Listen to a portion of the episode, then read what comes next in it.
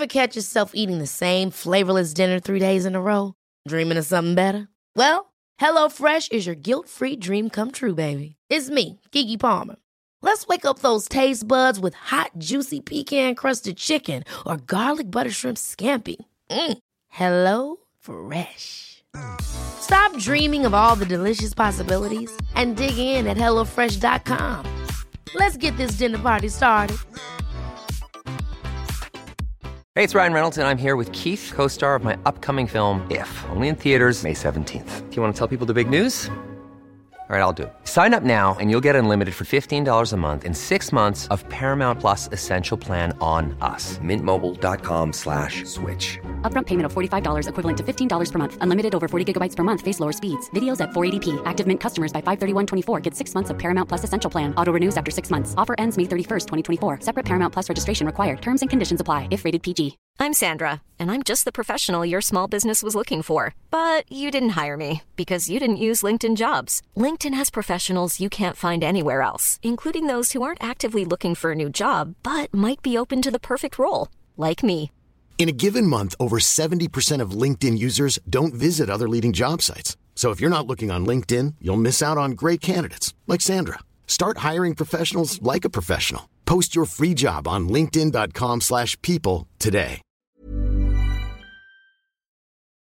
Hola a todos, aquí Ander en edición antes de comenzar el programa de hoy. Como no lo he dicho hasta el final del episodio, solo eh, pequeño aviso de la programación de los próximos días, bueno, de un programa especial que vamos a hacer, y es que vamos a eh, llevar a cabo un especial crossover, alineación indebida, saber y empatar. Van a estar con nosotros el próximo lunes la libreta de Bangal y Antonio Pacheco. Miguel y, y van a estar aquí en alineación indebida para un programa crossover. Lo que pasa es que este programa lo vamos a grabar mañana martes. Así que si queréis enviar vuestras preguntas, vuestras reflexiones, lo que sea, para que leamos en el programa con, con ellos dos de crossover de alineación indebida, arroba podcast en Twitter, arroba Anders Hoffman, mi cuenta personal. Si estáis suscritos a, a alineación indebida en Patreon, en el Discord también podréis enviar preguntas para, para este programa de crossover, que sea un poco como un a día de hoy de de saber empatar, pues eso, con, con, nosotros aquí en Alineación Indebida tendremos ese programa especial, así que nada, eh, ese pequeño aviso, que estéis atentos para que eh, si queréis participar en el programa que se publicará la semana que viene, eh, podáis hacerlo. Así que nada, esto, esto es todo, vamos con el programa de hoy de Alineación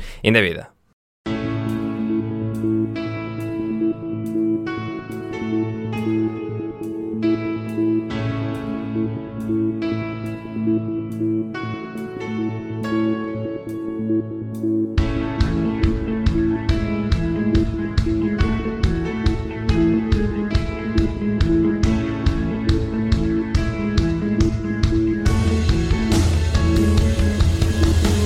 Bienvenidos a Alineación Indebida, un fin de semana de leyenda en la Premier League. Por primera vez desde 1995, tres jugadores distintos han marcado un hat-trick en un mismo día, para la alegría de gente como la del Brighton.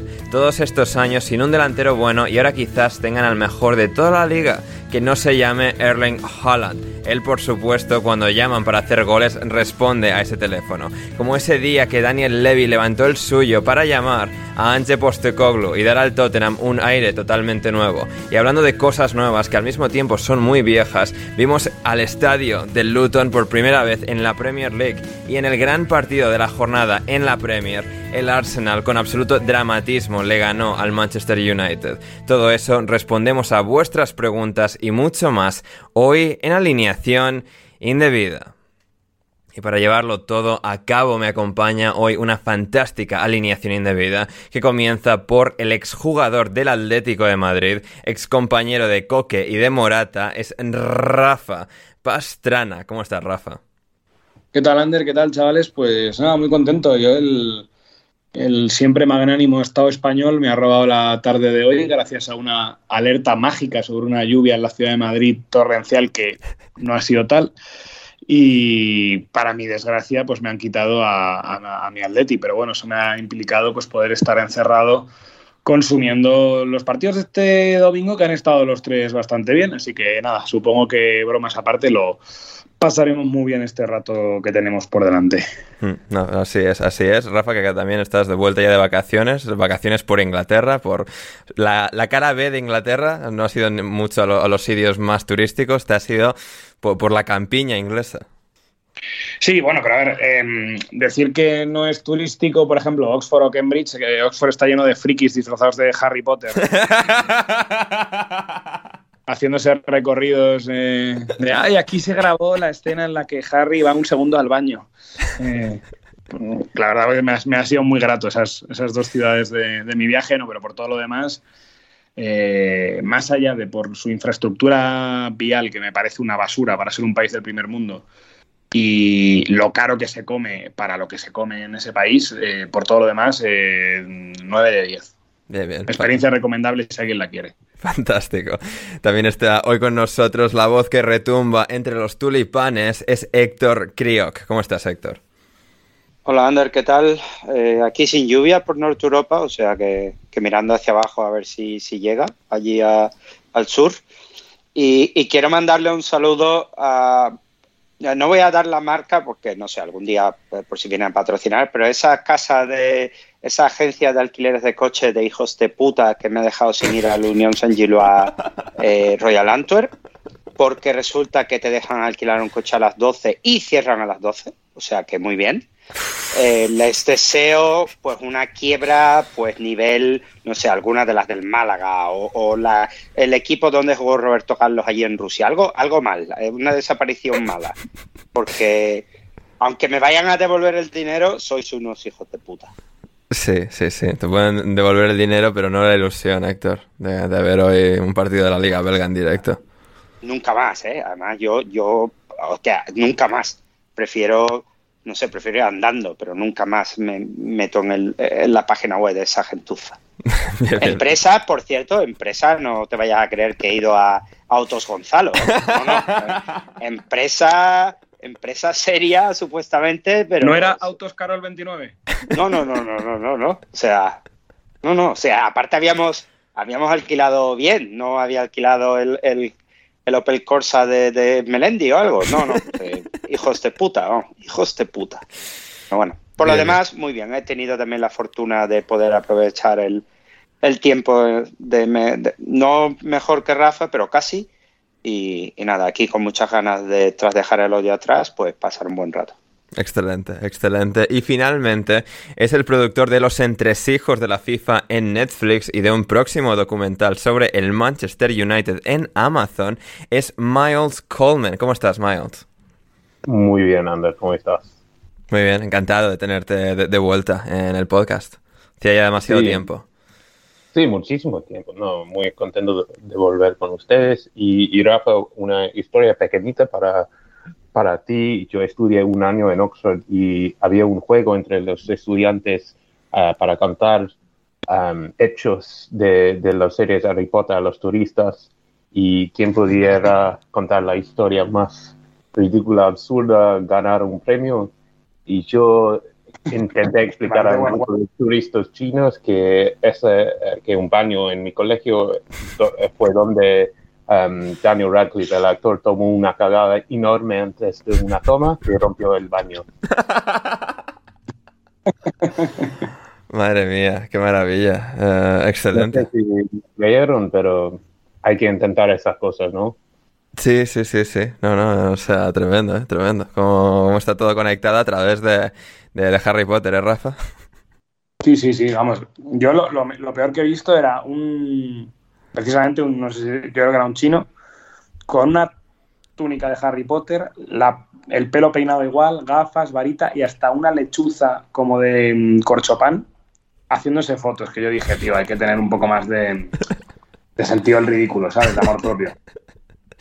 Total, totalmente. Así que bien, bien. O sea, Rafa ha estado en Oxford, Miles estudió en Oxford, pero siempre ha habido fans de Harry Potter por ahí presentes. Lo, lo que, lo que causó J.K. Rowling, tremendo, tremendo. ¿Cuánto, cuánto daño? ¿Cuánto daño? Esto es mi podcast de Harry Potter favorito de todo el mundo. No quiero hablar ni un minuto de fútbol. Solo, solo sí, sí, hoy, hoy, hoy podcast de, de, Harry Potter. O sea, Potter indebido. Uh, Harry indebido. Uh, sí, sí. Um, el, el cáliz de, de, fuego, o como sea que se llaman las películas, que ya se me han olvidado los títulos. Pido perdón a, a la audiencia Harry Potter. Eh, muy bien.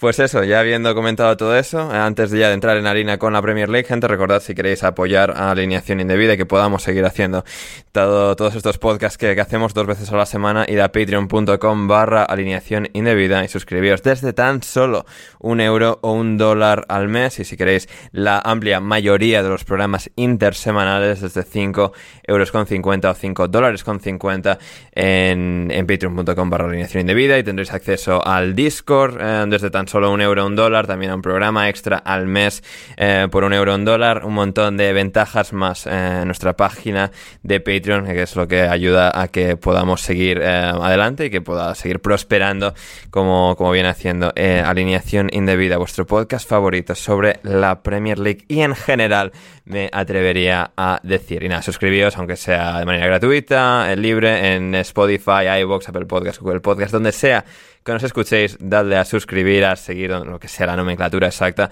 y así no os perderéis ninguna de las publicaciones que hagamos aquí en el podcast. Y con esto ya nos vamos al Emirates Stadium, Arsenal 3, Manchester United. Uno partidazo para cerrar la jornada, al que fue seguramente el mejor partido de toda la temporada pasada en la Premier League entre estos dos equipos en este mismo escenario.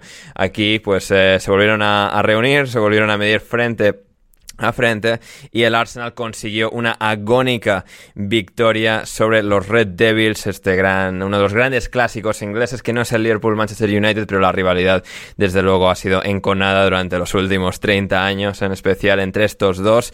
Eh, vamos a empezar por Rafa, Miles sé que lo ha estado viviendo desde geográficamente muy cerca del Emirates, que incluso se podían escuchar los goles, pero vamos a empezar por ti, Rafa. ¿Cuáles han sido tus eh, impresiones generales de este partido? Bueno, pues un poco el, en estas semanas primeras se ha estado un poco criticando que la evolución táctica del Arsenal pues no estaba dando los mejores resultados y hoy, por ejemplo, yo creo que han estado todos mucho más entonados, posiblemente de los cuatro partidos que llevamos con, con Declan Rice ha sido en el que el, en el que el jugador de origen irlandés ha estado más acertado, diría yo. Eh, creo que gran partido de Odegaard me sigue sin convencer la, el rol de, de Havertz, ni, ni, ni, de dónde está jugando, ni lo que está. Terrible partido el suyo, ¿eh? O sea, decía Bruno Alemán en Twitter, anticompetitivo Kai Havertz.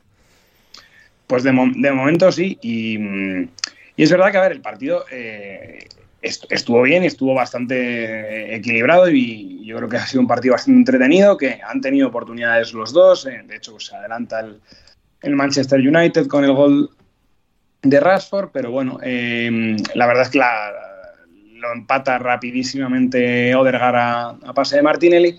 Y en la segunda parte es verdad que tiene la, tiene la ocasión de adelantarse el Manchester United y es eh, creo que es eh, creo que es Garnacho y que la anulan el gol por fuera de juego.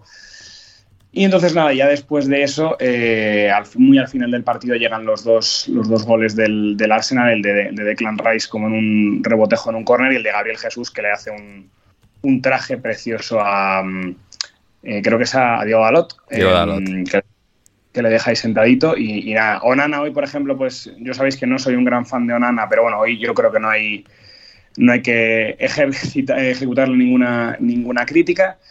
Y a ver, por lo demás, creo que ha estado Tenag muy desafortunado en rueda de prensa. Le he visto muy, eh, pues muy quejica y, y, excesivamente. No, no puede ser. Te, debes haberte confundido con otro, Rafa.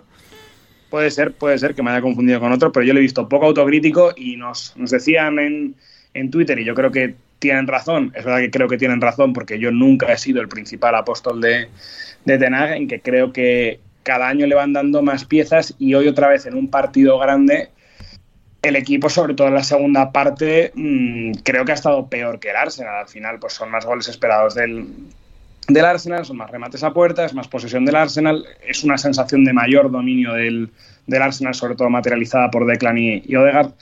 Y entonces creo que el, que el, United tiene que hacérselo mirar más allá de buscar críticas a árbitros, que es verdad que creo que en esta jornada vamos a poder hablar de, errores de árbitros que, decantan partidos, pero no creo que, haya sido el caso de hoy. Eh, Miles, aficionado del Manchester United, vives en Londres, suficientemente cerca del Emirates para escuchar los goles y cómo se rompían los sueños de los Red Devils eh, en el tramo final del partido. Sí, fue, fue medio gracioso porque, como dijiste, yo vivo en un kilómetro del estadio y he estado viendo el partido en, en mi compu con un retraso de, no sé, 30 segundos. en los últimos 10 minutos había grito, había otro grito, no sabía ni qué estaba pasando, sin ninguna correlación. En un minuto estábamos ganando y en otro no. Bueno, estábamos hablando de Harry Potter y yo vi tres puntos desaparecer enfrente de mis ojos, como magia, ¿no? Pero bueno, yo por mi punto de vista de, aficionado del Manchester, lo que, lo que yo no vi fue un plan, no, no tenemos un plan, no tenemos una dirección en que yo puedo ver que estamos viajando, no, porque mira, a, veces uno pierde un partido, pero uno dice, bueno, ya sé que estamos construyendo algo más grande que ese partido. Ok, perdemos hoy día, pero, pero esta vez no. Yo no veo, yo no veo un plan, yo no veo cómo vamos a jugar. Cuando entro Hoyland, que es el mesías de, nuestra temporada, yo vi un equipo completamente distinto y estábamos tratando de jugar en una forma distinta sin, sin haberlo practicado mucho. Y Arsenal, como, como dijo Rafa, Arsenal jugó mejor que nosotros. Eh, eh, eh, estamos en un otro nivel y no creo que es algo que va a ser solucionado rápidamente. Y no, que, no sé qué pensás, Ander, pero yo vi, sí, estábamos muy afortunados de, de haber entrado en, en, extra time a, a uno a uno. Hmm, sí, seguramente. A ver, sí que el United ha tenido pues ese momento que parecía de enorme fortuna con eh, Garnacho marcando el 1-2 para, desgraciadamente, para sus intereses, justo después ser anulado por eh, fuera de juego. Eh, bueno, muy escaso, muy, muy justo, pero ha terminado siendo dictaminado así y eso pues le ha terminado condenando al United, que parecía, sí, que iba a sacar un valioso punto del Emirates, porque sí que lo que habéis comentado, el Arsenal daba la sensación de, al final es un equipo más, más rodado, más trabajado, con algo más de, calidad eh, colectiva y quizás individual, aunque bueno, Rashford marcando ese gol también pues demuestra que United sí que tiene grandes piezas, pero, pero es esa, esa sensación de ah, no han aprovechado esta temporada, no han conseguido que esta temporada sea una continuación de lo bueno visto la temporada pasada, que vale que terminaron un poco más en una nota negativa, pero bueno, hubo tramos de temporada en los que parecía que el Manchester United iba a competir por la Premier, que era muy osado pensarlo, pero eh, en esas lides se llegaron a ver. Em, hablando de plan y no plan, eh, Héctor nos preguntaba, la aranita nos pregunta solamente comentar dos cosas, eh, Harry Maguire y Johnny Evans, que en este caso terminaron como la pareja de centrales titular de este equipo. Y, parece un chiste o una broma o algo, pero no. Eh, eh, decíais que, cada vez le han dado más piezas y tal, pero en el momento en el que tienes que jugar. Fíjate, no te voy a decir ni Maguire, pero con Johnny Evans, eh, madre mía, algo, algo se está haciendo mal. Y, también quiero, imagino que, lo ibas a sacar, Ander, pero no quiero dejar pasar el tema de Sancho y cómo se está convirtiendo en, Eden Hazard o algo incluso peor, ¿eh? porque, porque desde que llegó al United muy poco ha hecho, eh, problemas de disciplina, problemas en el entrenamiento, muy, muy mala pinta para, el bueno de, Sancho, que aunque sea un área del, del, equipo en el que, bueno, el United no va mal, la verdad, no, no podemos decir que vaya mal, pero claro, que una de tus estrellas tenga esa actitud, pues tampoco debe ser algo muy sano para ese vestuario. No, eh, desde luego, desde luego, sí. Hay algo que no ha terminado de, hacer clic para ellos este verano y, bueno, en términos futbolísticos, pues bueno, sí que con Onana, pues tienen un portero que la pasa mucho mejor, pero hoy el equipo sí que daba esa sensación, seguramente también presionado por el Arsenal, ¿no? Y por la superioridad del Arsenal mismo, pero pues claro, la estás pasando mejor entre los defensas, pero no ha terminado de haber esa conexión para, bueno, pues, avanzar el balón sin que, bueno, pues no tiene que dar un pelotazo de Gea, pero lo da Juan Bisaca, uno de los centrales, y es, hoy no estaba Mount, estaba Eriksen, Casemiro, Bruno Fernández. Esperarías que hubiese algo más de sintonía, algo más de, funcionamiento, pero es que han quedado totalmente anulados. Y al final, eh, el resultado ha, sido así. Eh, Rafa hacías alusión al tuit que nos enviaba J. Lloret. ¿Cuánto más, cuánto más sumo va a vender Ten Hag en el United? Este equipo no juega nada, han fichado todo lo que ha pedido. Y, y, Maguire, eh, bueno, y, el United decía, sigue sin mostrar un fútbol propositivo. no sé, es, a ver, creo que también es un poco, quizás sobre reacción, pero también con el nivel de exigencia que pues muestra el Arsenal, el City, incluso el West Ham de David Moyes, no, no ha sido el mejor de los comienzos. No, y sobre todo también que tenemos que tener en cuenta de dónde venimos, que, ya son dos derrotas en Premier en cuatro partidos y que el otro día con el, con el Forest se salvaron por un penalti que bueno, ya lo, ya lo comentó Borja, ya lo comentasteis el otro día, por, ya lo comentó Gonzalo, o sea, por, un penalti que no era. Entonces, mm, me refiero que llevan seis puntos, pero que bien podrían ser tres o cuatro. Y tampoco era un comienzo. Yo entiendo que el partido de hoy es una salida muy complicada al Emirates, es jugar fuera de casa, pero creo que un equipo como el, como el United tiene que, tiene que dar otra, otra sensación, otra imagen de, de, más poderío en este tipo de partidos y no de ir tan alazada como, como ha dado la sensación de ir tres cuartas partes del partido. Hmm, total y absolutamente. Pues bueno, el Arsenal que consigue una importante victoria para ellos, momentazo para Declan Rice como bueno nuevo jugador de, del Arsenal después de ya bueno, los, sus primeros partidos con la camiseta Gunner, también para Gabriel Jesús después de todos sus meses de lesiones, idas y venidas, pues también ha tenido ese, pequeño momento con ese gol, veremos cómo, cómo avanza eh, el Arsenal también por, por su lado y quien avanzó hacia la portería del Newcastle no una, sino dos, sino tres veces Em, Héctor fue el Brighton de Evan Ferguson. Absoluto clinic, absoluta exhibición de las gaviotas contra las urracas y una victoria pues, para hacernos a todos felices. Eh, espectacular, Héctor. Dime cosas. Sí, sí, una como, como equipo, un repaso, un auténtico repaso en presión, en recuperación de balón, en, ritmo, en juego, o sea, en, todo, en momentos de calma, momentos de, electricidad, realmente, eh, realmente fue un baño, realmente fue un baño. Pero eso de los tres goles de Ferguson, mm, no sé si ellos no tendrán un Mr. Chip o algo así, pero hay uno que, que si no le pega a Dunk, creo que es, no entra, ¿eh? O sea que... No, no, si, si no seré yo Sí, no he puesto ni tweet, fíjate, ¿eh? todo el mundo ahí, eh, prensa de todos sitios, todo, incluso en el fantasy me lo han dado, o sea que adelante, pero, pero no, pero realmente ese no entraba porque a ese sí llegaba el, el portero del Newcastle. Pero bueno, eh, cosas, cosas que no nos interesan aparte, lo que te digo, el Newcastle la semana pasada o el último partido contra el Liverpool tuvo un poco de no te voy a decir de mala suerte, pero probó un poco las mieles del fútbol, en el sentido de que dos balones bien tirados en largo con un jugador bueno eh, pueden cambiar un, trabajo de un partido entero. Sin embargo, contra el Brighton mm, es que no, no, no, la vieron venir, realmente no la vieron venir. Y, al final, sí, el gol de Wilson es cierto que algunas ocasiones sí que tuvieron, pero el repaso de, de Pedro dejando a Tonali completamente perdido, Joelinton desesperado, eh, la presión del Newcastle no sabiendo qué hacer ante la salida del balón desde atrás de los de Servi, mi toma volviendo loco a todo el que pillaba por alrededor. Y luego este chico con la pegada porque el segundo gol es bellísimo, pero realmente muy bonito más allá de que yo creo que a lo mejor eh, el portero podía haber hecho algo más. Eh, yo creo que es de, de vídeo en, YouTube y música clásica o música sinfónica o algo así.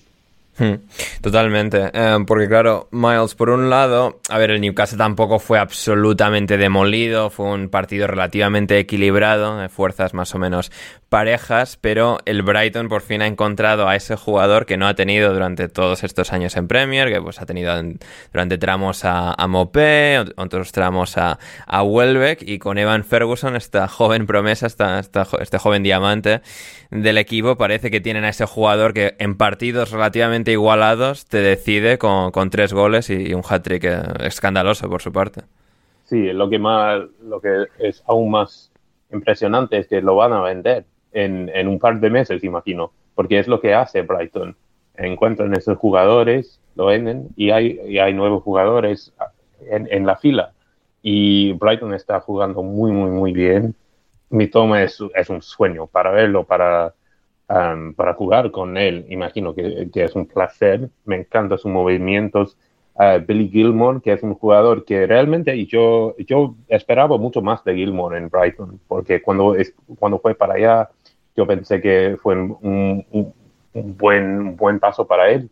Y empezó a no jugar tanto, y, pero, pero ayer eh, jugó eh, un partido estupendo. Mm. Pero eh, por el lado de Newcastle, lo que más me llamó la atención fue la falta de, Sven Botman, que es un jugador que no, uno no se nota mucho en el campo, no es un jugador um, de, moda, uno puede decir, pero sin él eh, la defensa estaba muy desequilibrada. Dan Burn en, en, Central Defensa no es, no es, lo mismo.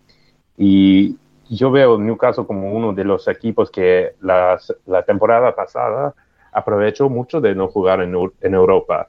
Tuvo un equipo muy fijo, todo el mundo sabía lo que tenía que hacer aún más en la defensa. Imagino que este año va a ser muy diferente, ah, con muchos más partidos a jugar con, y habrá mucho más, uh, sí, van a perder mucho e-, ese equilibrio. Y sin Botman, que es un jugador impresionante, es un, es un equipo muy, sí, e-, es un desafío para ellos pero además como mi papel de el señor sportswashing, sí. menester que, que yo mencione que estamos hablando de un partido del capital gay, el capital LGBT de, Inglaterra en Brighton contra, bueno, contra Newcastle. Entonces estaba sonriendo un poco del de resultado. Nada contra Newcastle, pero sí, bueno, es un, eso, eso me dejó un sabor muy, muy rico en la boca.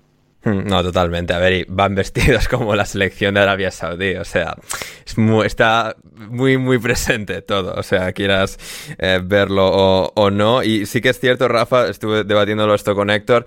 A ver, yo sé que tengo gustos muy excéntricos, por no decir malos, pero nunca me he sentido tan sucio como cuando me ha, me ha gustado tanto la camiseta verde del Newcastle. Puf, eh, puf. A mí. Puedes, insultar, ¿eh? Rafa, insulta sin problema, yo lo hice. Ojalá fueras. Por ejemplo, Ander, ojalá fueras daltónico. Claro, es que a mí no solo no me gusta, sino que. Porque uno, no le veo el. Yo también para esto soy un poco gilipollitas, pero claro, yo pienso que eh, las segundas equipaciones también tienen que ser de alguna manera algo que, que recuerden a, la identidad del club. Hombre, eh, esto es recordar la identidad del club de puta madre, ¿eh? Eso.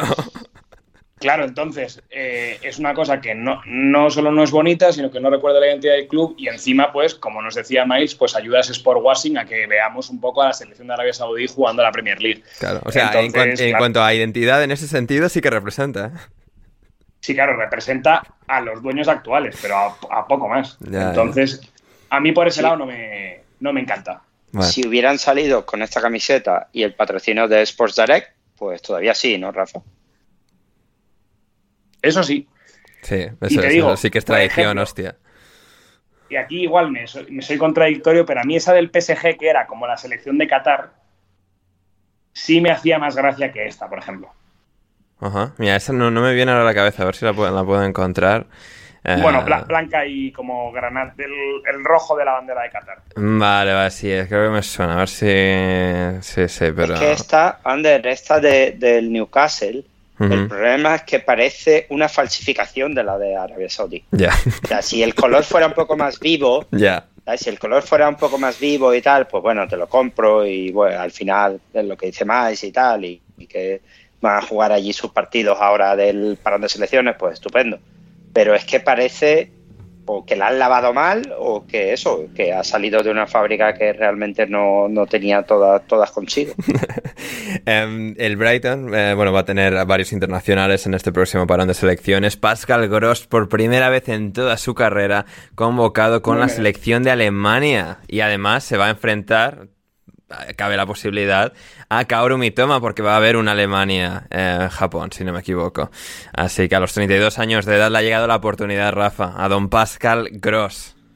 A mí me parece muy merecido y ahora pues eh, que estamos en un fútbol en el que parece que es todo lo contrario las selecciones, ¿no? Que tienen que ir siempre jugadores muy jóvenes y adelantarte porque todo el mundo tiene cuatro, cinco, seis, siete nacionalidades eh, el reconocer la trayectoria de alguien que no había tenido la fortuna de poder ir con su selección, pero que llevaba haciendo méritos, pues tranquilamente, eh, dos años y medio, es verdad que es una selección complicada, es una selección fuerte y, pero justo la ha pillado en una época que Alemania no ha estado en su mejor versión y que podían haber probado algo nuevo llevándole. O sea que yo creo que es, que es muy merecido y desde aquí pues eh, nos alegramos porque eso es un jugador de estos que, que da gusto ver mm, por su despliegue, por la polivalencia, por la, la voluntad. O sea que yo siempre muy a favor de este tipo de, historias. Absolutamente, a ver qué tal Ansu Fati cuando ya debute con el Brighton, uno esperaría dentro de dos semanas en la siguiente jornada de, la Premier League, uno de esos jugadores todavía con grandísimo potencial que viene pues a uno de los mejores equipos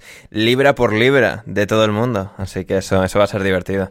A ver cuánta gente del Barça está pendiente, pero Ansu Fati en el Brighton, dado lo bien que se le salen casi todos los fichajes, puede ser algo verdaderamente fantástico. Como eh, fantástico fue, bueno, el día, como siempre, para el Manchester City. Héctor, um, hat-trick de, Erling Haaland. De hecho, había una estadística que la he comentado en la introducción que compartía Gary Lineker este fin de semana. Es el primer es el primer día en la Premier League desde 1995 en el que ha habido tres hat-tricks de tres jugadores diferentes, uno de Evan Ferguson, otro de Erling Haaland y luego llegaremos también al de Heon Min Son, pero bueno, aquí Haaland tres goles como tres soles contra el Fulham también uno de Julián Álvarez otro de Nathan Ake eh, bueno que también fue tanto controvertido el papel de Ake en este partido más allá Juan Malillo eh, certificando su, su, grandísimo saber hacer dos partidos, dos victorias, 100% de porcentaje de victorias como entrenador en su carrera en la Premier League. Sí, así es, datos, datos tal cual. Y seis goles de, de Haaland en cuatro partidos, ¿eh? Sí. Que, que recuerdo que la temporada empezó con bueno, no creo que meta tantos goles como la pasada, pues el amiguito, el amiguito no, no para. Eh, hace poco, además, eh, tuve la tuve pues, en uno de los aviones, pues me habían pasado un documental en la televisión noruega sobre la decisión de Haaland de ir al, Manchester City. Y que, a ver si a ver si te lo paso.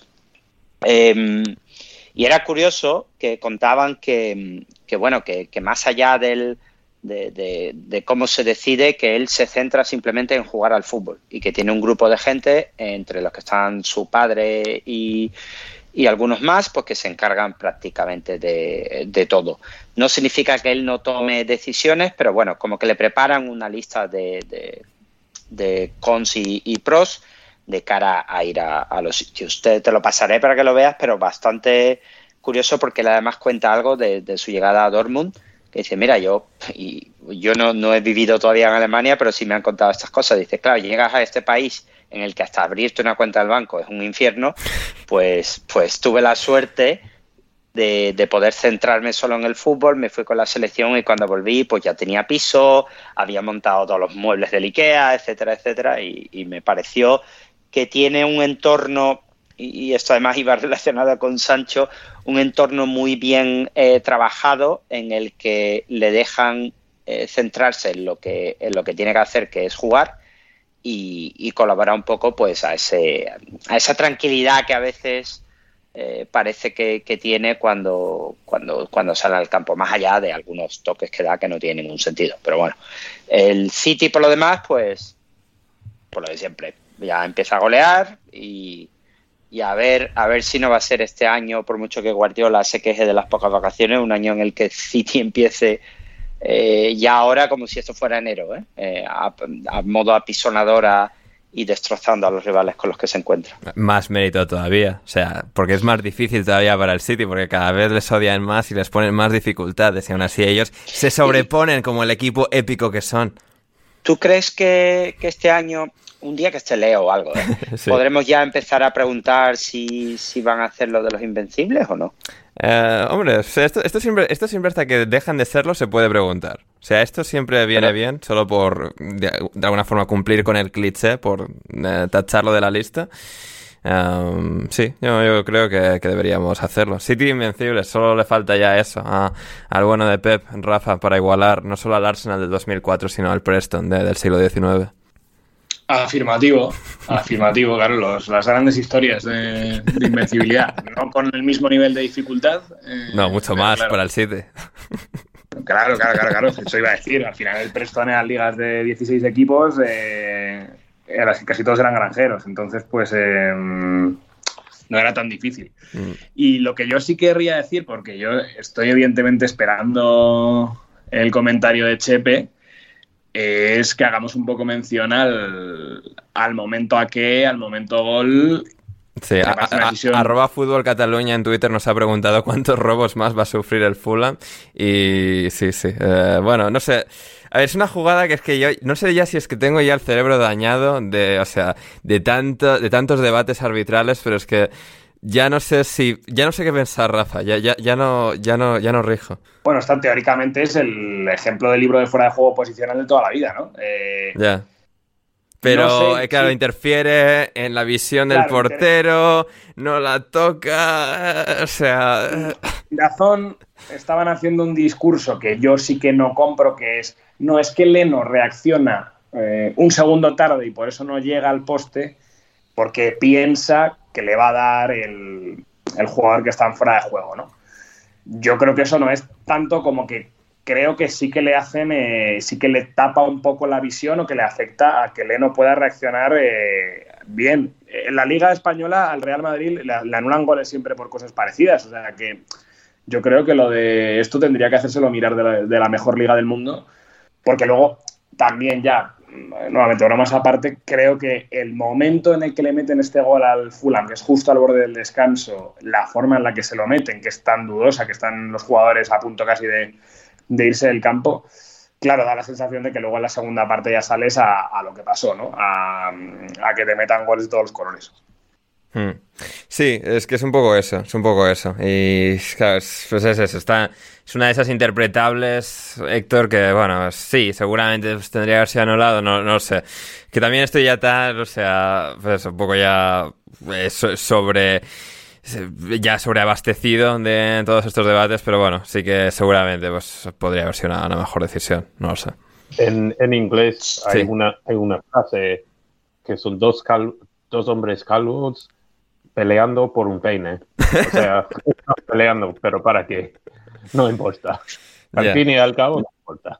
Sí, es que es eso. Al final, yo entiendo la perspectiva del Fulham, que todo el pequeño margen que puedas ganar a tu favor y que pues estas cosas se, se decidan bien y tal, puede marcarte la diferencia, pero seguramente el City hubiese ganado igualmente, no lo sé. Héctor, por cerrar. Sí, yo estoy de acuerdo. Yo estoy de acuerdo, podríamos hacer broma al respecto de no entender el fútbol posicional y todo este tipo de historias, pero, pero yo creo que, que, sí, que lo normal sería que hubieran, que hubieran pitado fuera de juego. Yo creo que sí influye en la visibilidad del portero, la verdad. Mm. Muy bien, pues con eso el, el Manchester City 5, Fulham 1, Lillo también, o sea, haremos un poco más análisis seguramente en alguno de los programas intersemanales durante eh, el parón de selecciones, pero o sea, Lillo impecable, ¿eh? Lillo impecable, con sus ruedas de prensa en español, el pinganillo traduciéndolo simultáneamente, o sea, lo que queríamos, lo, lo que queríamos del Lillo entrenador del Manchester Manchester City. Con eso nos vamos a Stamford Bridge, Chelsea 0, Nottingham Forest 1. Miles, eh, la gran sorpresa de la jornada, si es que todavía se puede llamar sorpresa a las derrotas del Chelsea en casa. Otro partido de, bueno, enorme frustración para un Chelsea que ya esperaba con Pochettino, con la nueva temporada, con otros, otro montón de jugadores nuevos ya por fin pasar página de la horrenda temporada pasada, pero no son capaces. Y el Nottingham Forest con un gol de Danilo al empezar la segunda parte eh, les tumbó, les noqueó y bueno, resultado icónico para, para el Forest esta, esta victoria en Stamford Bridge. Sí, y, ahora estoy de acuerdo contigo, no fue una sorpresa. De hecho, estaba pensando en, poner una apuesta antes del partido en, el Nottingham, me olvidé y, cuando vi cuando vi el gol, yo pensé, bueno, eso no, Chelsea le falta una identidad y Pochettino me parece muy inútil en, en cambiar la situación ahí. Está tratando mil cosas a la vez y eh, están tratando de hacer demasiado, yo creo. Al revés, uh, Nottingham Forest me, impresiona. No sé por qué, porque Nottingham Forest es un, es un equipo acá con mucha historia, muchas leyendas, es un club con muchos sentimientos positivos y eh, con todos esos, fichajes es un poco al contrario de, de, la leyenda de Nottingham Forest. No es un equipo local, sino un equipo con 35 estrellas de todo el mundo, pero hay, un, hay una forma de jugar allá que, que me, me, fascina y es, es, muy entretenido. Y Anthony Alanga para mí debería estar en una camiseta de United, no sé por qué se fue, pero qué lindo verlo uh, haciendo goles contra, contra Chelsea, eso, eso me dio una sonrisa, pero no, sinceramente yo, yo vi un, un resultado para el Forest antes de, de Chelsea. Chelsea está con muchos problemas y han gastado cuánto dinero en, en el verano. Incalculable. o sea, no. Incalculable. es, como, el universo, es infinito. Es increíble. Y después de todo eso, no tienen un delantero, un número 9. Nicholas Jackson me gusta, pero no, no es un número 9 de, de altísima calidad, yo no creo. Hmm, sí, es esa gran apuesta que veremos si consigue dar ese paso adelante, que en principio pues ha dejado buenos destellos, buenas muestras. Yo creo que sí que puede ser un, muy buen jugador, pero sí que también es cierto, Héctor, que vi un tuit por ahí eh, el sábado que, lo describía como Nikalu eh, Jaxkaku. Es posible, es bastante posible, la verdad. Es... Pero yo creo, yo creo que también mm, el Chelsea, o, a lo mejor solo vende un ojo, ¿eh? pero el Chelsea también debería entender que ha fichado a un chico que ha explotado, pero que antes de eso no, o sea, que en enero del año pasado lo quería el Bournemouth y no había hecho nada especial. Y de repente de enero a final de temporada, hmm. pues explotó y, bueno, a mí, a mí me recuerda un poco en ese sentido, y, otra vez una pena que no estén aquí los argentinos, al Pipa Higuaín. Sea, si explota, de repente a lo mejor este chico mete 25 goles, pero si no, tienes a otros Richarlison de la vida ahí con, con 15 goles esperados y 0 goles marcados. O sea que... porque alguna que alguna que falla en ese partido es realmente nivel Sterling. ¿eh? Fíjate que entre esos dos. Mm, algunas a pase de pues, pues, Sterling, precisamente. Claro, ahí por ejemplo a él no le echo la culpa. Si la pasa a Sterling, lo normal es que lo falles. Pero, pero sí, sí. Y, Hombre, yo espero que, que, Pochettino lo levante porque, porque sería una pena después de todo lo, que ha pasado con este club que, se pegaran otra leche tan grande.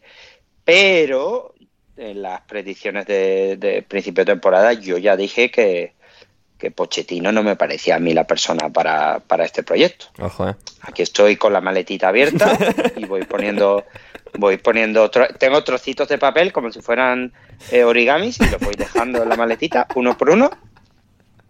Espero que imagen a oscuras, siempre a oscuras, y cada semana que pasa, pues, pues con, con mucho mal, con muy mal gusto voy dejando ahí uno, otro, otro, y, a ver qué pasa. Te vi, un tuit al respecto de entrenadores en la cuerda floja. Ojito, ojito. Sí, es, que esto es así, ¿eh, gente. O sea, yo no quiero que a Pochettino le despidan bajo ningún concepto. A mí me encanta y creo que es un fantástico entrenador. Pero después de lo que vimos con Graham Potter, o sea, hay que ver la, gravedad del, despido de Graham Potter para entender la realidad en la que vivimos.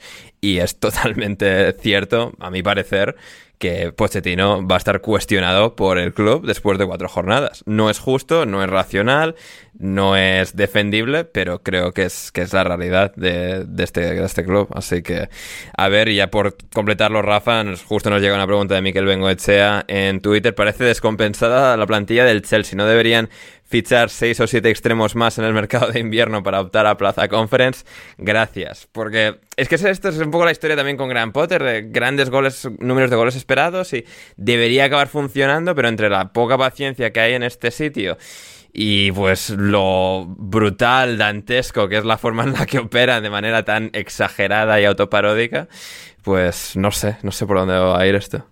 Yo no sé si el punto es tanto extremos como eh, fichar a jugadores eh, de raza negra con trencitas. Creo que es el.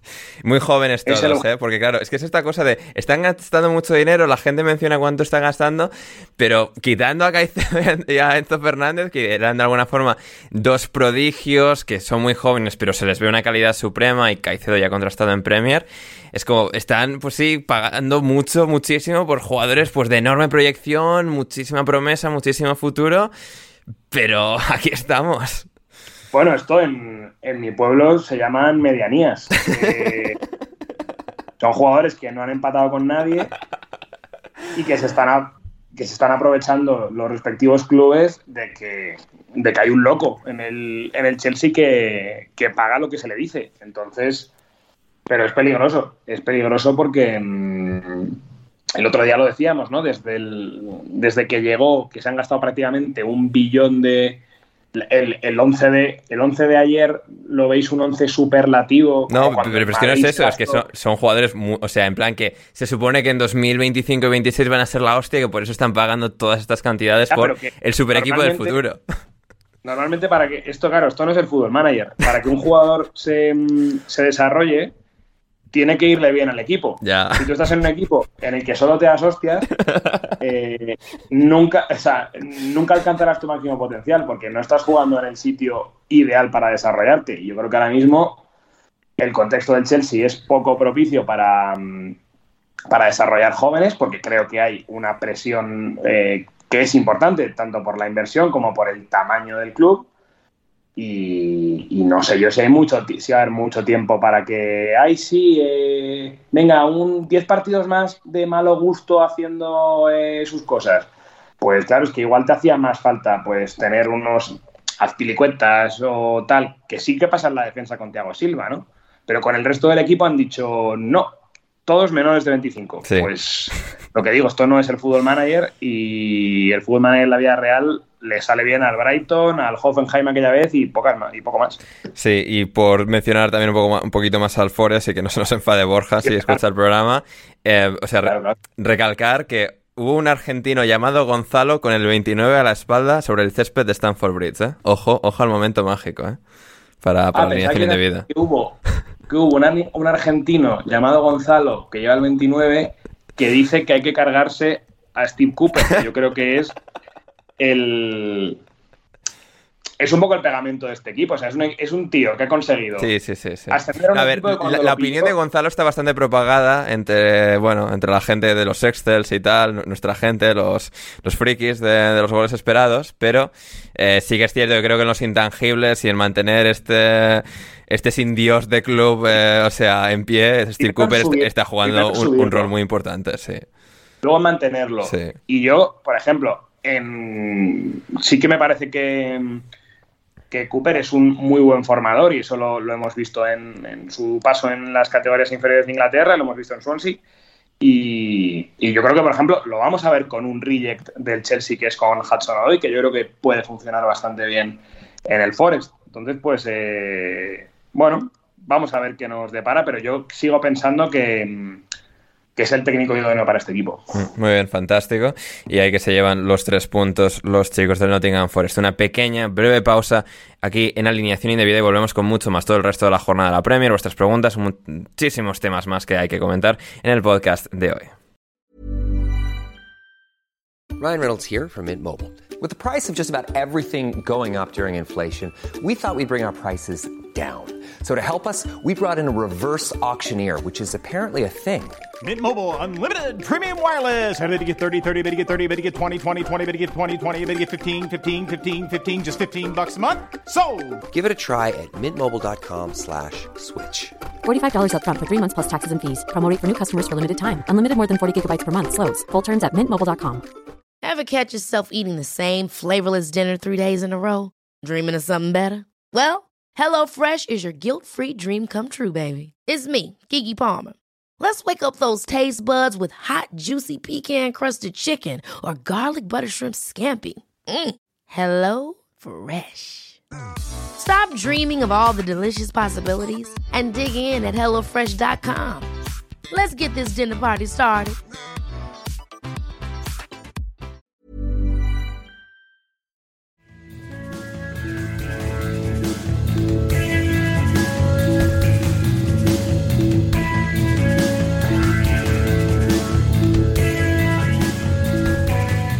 Estamos de vuelta en alineación indebida para comentar el partido del viernes por la noche, Luton Town 1, West Ham 2, inauguración oficial de Kenilworth Road en la Premier League, es el Luton que descendió justo antes de que se crease la Premier League y por lo tanto en lo que es la era Premier League desde 1992, pues este icónico estadio de fútbol de balompié pues no había albergado un partido de la Premier League hasta el día de hoy. Eh, Miles, no sé si sabes que se entra a este estadio por las casas de los vecinos. Es un, es un No, hecho que no se ha no comentado. No, no, nadie me mencionó. ¿Es verdad? Sí, el partido, ¿qué, qué te pareció? El West Ham, el Super West Ham de David Moyes, que ha empezado como, como un tiro y bueno, ahora mismo son 10 puntos de 12. Lucas Paqueta es un jugador, jugador ¿no? Sí, es sí. magnífico. Total. Eh, Es, es, un, es un clase diferente a, a lo demás.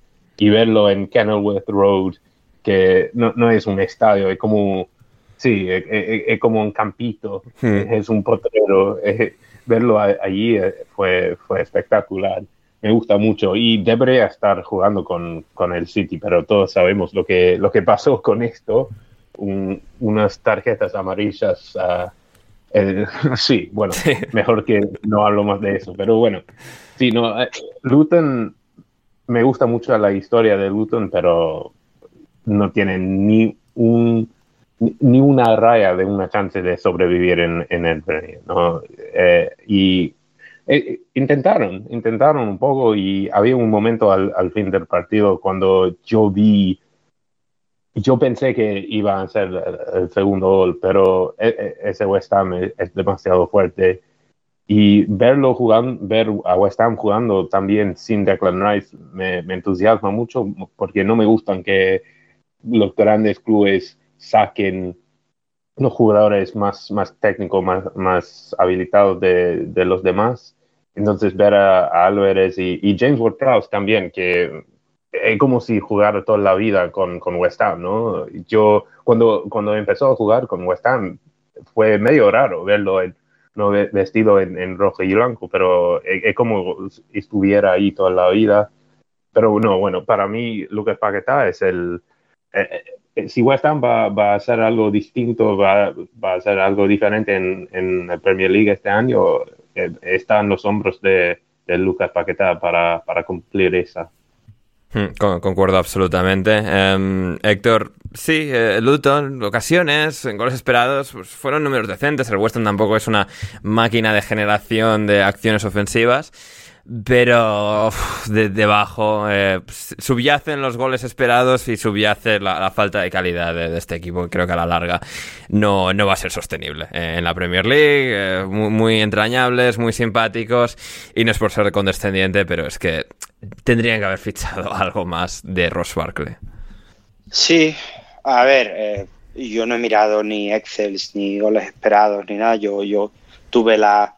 Lo suerte viste con tus propios suerte, ojos, Héctor. Claro, la, la suerte o la mala suerte de ver el partido y el baile de, de Ward Prowse y Edson Álvarez al Luton, o sea, en, en triangulaciones, una tras otra y, y- y sin parar, era, era como si fuera un partido de, de- de pretemporada o un, un partido de estos de gira contra equipos que, que se ve que tácticamente no, no están al mismo nivel, no tienen el mismo nivel de, de, madurez futbolística, si quieres ponerlo en, ese sentido. A, a partir de ahí, pues jugadas cómicas del Luton de gente cayéndose, de controles que quieren hacer con el interior y le dan con el talón. O sea, un poco de, levantarte al día siguiente con resaca aunque no hayas bebido. O sea, una cosa un poco difícil de digerir, pero eh, es, lo que tenemos. Es lo que tenemos ahora. Yo tampoco veo mucho. Los delanteros le ponen ganas y tal, pero sí, también a Fobe y, nuestros amigos de Championship cuando, cuando subían le ponían ganas, pero yo creo que eso no, por desgracia, no va a ser suficiente para ellos como para eh, llegar incluso a asomarse a, la salvación, a no ser que hagan pues una locura en enero y consigan realmente armar un equipo, pero pero de aquí a enero hay muchos puntos y no me parece que el Luton vaya a conseguir eh, demasiados de aquí a, que se abra el mercado en enero. Hmm, total, totalmente. Quien sí consiguió un punto. Eh, Rafa, no sé si quieres eh, añadir algo al Luton West Ham o nos vamos con ese equipo recién ascendido que sí que suma un punto. No, yo le doy la despedida al Luton porque ya, ya se va. Sí, le, decimos adiós con la manita que el Luton se nos va. Eh, veremos el Sheffield United y el Everton partido para abrir la jornada de sábado. Bastante divertido para ver dos equipos bastante malos, con bastantes carencias en muchas en muchos aspectos de, sus respectivos equipos, eh, pero que, bueno, dieron un partido muy equilibrado, muy igualado, mucha ida y vuelta. El Everton con, digamos, un ratio de, ocasiones, de, llegadas, de, oportunidades de gol superior al Sheffield United, pero el Sheffield United asestó los, los golpes que tenía que asestar, uno en el palo y en la espalda de Pickford para marcar el 2 a 1 en ese momento, y luego al final, eh, bueno, eh, Arnaud Danjuma, todavía faltando un buen rato, pero el último gol del partido, el exjugador de del Villarreal, del Tottenham, del Bournemouth, eh, marcó eh, el 2 a 2 final. Eh, y luego también hubo pues una última del Sheffield United con la que casi se lleva en el partido, que, Jordan Pickford poco se redime, no que fuese un gol, un error suyo el, el anterior, pero bueno, la en la espalda se redime con un con una gran doble parada y bueno, pues a ver, yo creo que el Everton aún, aún con todo y con lo mal que han empezado y que Demarai Gray ya está diciendo en redes sociales que Son Dites no le ha mostrado ni un ápice de respeto y Wobby también, que había sido un poco lío y que, bueno, pues que en este caso no estaba convocado. No sé, creo que debajo de todos los problemas del Everton, que el fichaje de Beto les va a dar mucho y Son Dites y todo esto, Gerard Brandweiss también jugando como titular. Hay cositas, brotes verdes y tres equipos muy malos, los recién ascendidos, que pueden hacer que, el Everton vea, vea luz en, en su futuro.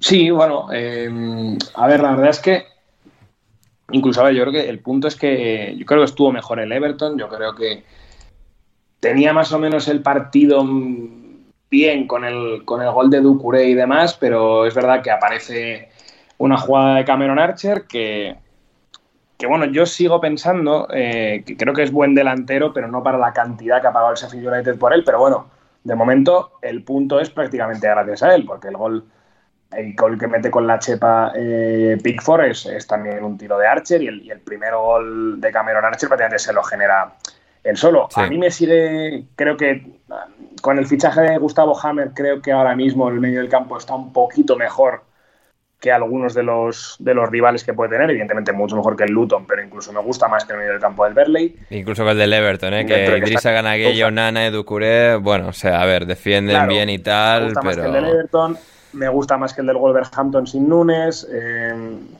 creo, que tiene, creo que tiene cosas. Dentro de que está eso, Vinicius Souza, que, estuvo el año pasado en el descenso del español y que es un jugador bastante, bastante limitado. Me, creo que no ha hecho ningún partido verdaderamente malo, eh, pero yo es que siempre que veo a West Foderingham me acuerdo de aquello que, dijo el bueno de Paolo Di Canio cuando le, cuando le entrenó en el Swindon. Hostia, una, una, referencia profunda, ¿eh, Rafa? Es que yo eso me acordaré toda la vida. Yo seguí vívidamente la carrera de Pablo Di Canio. Yo, como, como todo el mundo sabe, yo admirador eh, futbolístico de, Don Paolo. Eh, en su ecléctica carrera como entrenador, acabó en Swindon y en Swindon a Foderingham le cambió una vez como en el minuto 25 o 30 diciendo que era el peor portero que había visto en su vida cuando lo tuvo. Entonces, claro, yo como que no le tengo excesivo respeto cuando le veo, que creo que, creo que repito, eh, creo que no lo ha hecho mal en estos cuatro partidos. ¿eh? Y luego sí, estoy de acuerdo contigo, Ander, que creo que al final el Everton, con el tema de Beto, pues puede funcionar un poquito mejor, pero yo creo que con la salida de Iwobi se quedan muy, muy cojos en, en, sobre todo en desborde. Ahora mismo tienen básicamente dos jugadores, que son Danjuma y, y Dwight McNeil, y como el otro día Dwight McNeil no, no empezó, estaba jugando James Garner ahí en la banda derecha, y a mí es un jugador que me gusta, pero no me gusta como extremo.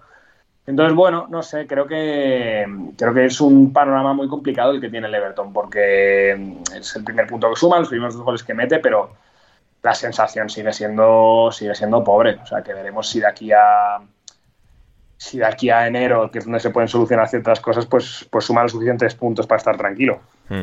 Y sí, no, que antes se me han cruzado los cables que Bobby es obviamente el nuevo jugador del Fulham, así que a ver qué, tal le va a, él con ellos. Era de lo mejor que tenía el Everton, aún y con todo, así que a ver, a ver qué tal para, para todas las partes, como también para el Tottenham, este nuevo día que es en el que sigue saliendo el sol radiante para el Tottenham, que bueno, un equipo que, ataca, que es muy ofensivo, que no tiene ese miedo eh, tan crónico que tenía el año pasado con, con, Antonio Conte, que con Madison, con en este caso Minson en, en punta, Manor Solomon también como titular, Miles eh, se hizo un absoluto destrozo eh, en Burnley, Son marcando un, un hat-trick y otra nueva muestra de que con Postecoglou este, este equipo puede, puede ser como mínimo un equipo muy divertido de, de ver esta temporada.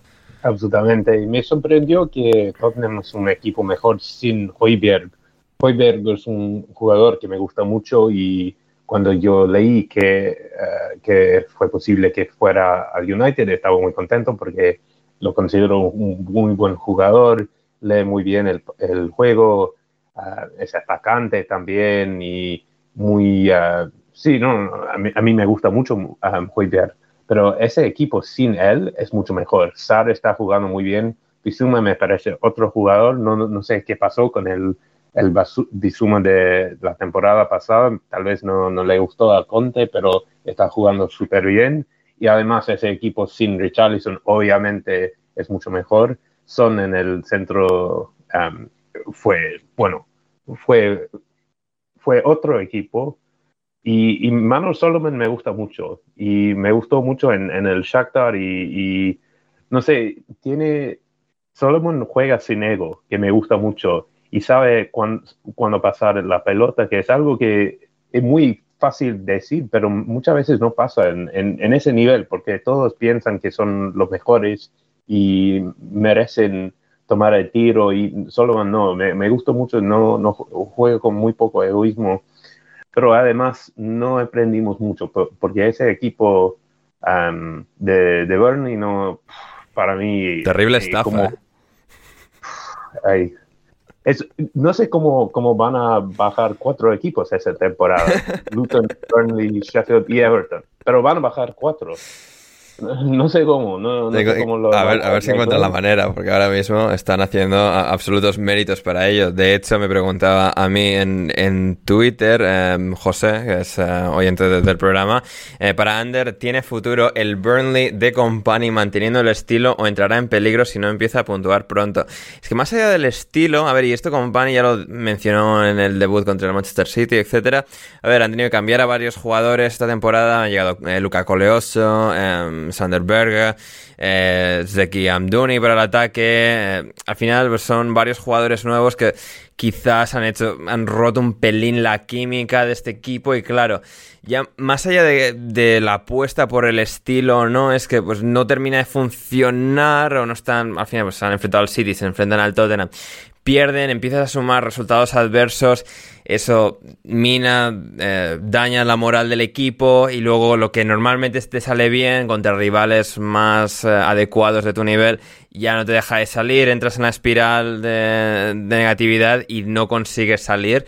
Y esa es la, gran prueba de fuego para Company. Si puede encontrar las soluciones, los ajustes eh, el equilibrio mental, digamos, psicológico de este equipo para que no se vengan abajo con este mal comienzo.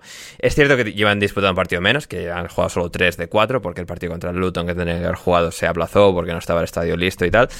a ver, a ver, de momento las primeras impresiones no, no son las mejores. Y es cierto que quizás la gente se vino un pelín arriba, un pelín demasiado arriba con lo bien que jugaron en Championship, que esto al final pues es otra realidad Yo la de la Premier. Rafa. Yo pido perdón por, por estafador. bien, me gusta. Porque yo fui de los primeros que dije, Sí, Buah, sí, este sí. equipo. Ya el, el año pasado lo dije, ¿eh? Sí, sí, sí, sí. Con la diferencia que hay, este equipo cuando suba no va a estar peleando por el descenso, va a estar entre el 12 y el 15, va a estar más tranquilo. Mm. Y, y pido perdón por estar siendo una basura. O sea que mm, no sé si tiene que ver el punto que dices tú, Ander, de que han vuelto a fichar mucho, pero es que ya el año pasado ficharon mucho en Championship y Ya. más o menos desde el principio funcionó. Entonces no estoy, más allá de los rivales que le ha tocado al principio, no estoy viendo, no estoy encontrando muy bien el motivo y es lo que me desasosiega de cara al, al futuro de este, de este nuevo Burnley eh, ilustrado y de toque en, Premier. Mm, Desasosiego también fue lo que sintió seguramente el Bournemouth perdiendo esa ventaja sobre la bocina. Héctor en campo del Brentford 1-2 parecía que iba a conseguir Andoni Iraola su primera victoria, pero un empate agónico, dramático ahí al final de- te deja, bueno, pues o sea, sin, sin aliento, ¿no? Eh, no sé, un partido en el que vimos a, a- Dominic Solanke, o sea, destrozar a- a- al pobre Benmi en el primer gol de- del Bournemouth, que en este caso empataba el partido. Luego llegó un gol de David Brooks, la grandísima historia de David Brooks, que, que sufrió un, cáncer y que, que volvió en la temporada pasada y que, bueno, pues es una de esas grandes historias de, superación que nos encanta ver, además de un jugador de, de la calidad que, atesoraba eh, David Brooks y que parece que está volviendo a, a- recuperar en esta, en esta segunda oportunidad de- en el fútbol. eh, pero eh, el Brentford es mucho Brentford y, y en Beumo mucho en Beumo y empate a dos final. eh, sensaciones de, de un mal comienzo de Iraola y bueno, a ver, esto eh, también metí en el tuit de, bueno, a ver, Iraola, a ver cuánto tiempo le van a dar y tal. Deberían darle, han apostado mucho por él, pero esto ya en hockey ya le dan poco tiempo a los entrenadores y aquí hay que sumar puntos. Realmente, eh, Brentford mereció ganar como 6-2, ¿eh? Una cosa así. Sí, ¿no? O sea, siendo realista, sin, una vez más, que me perdone Rodri, no he ido a mirar nada, sino con lo que he visto, tres palos. No, casi, eh, casi tres para- en goles esperados, ¿eh? Claro, una locura, Sí. una locura. O sea, 5-2, no, yo no me hubiera quejado porque creo que realmente el Brentford no, no ha tenido suerte hoy.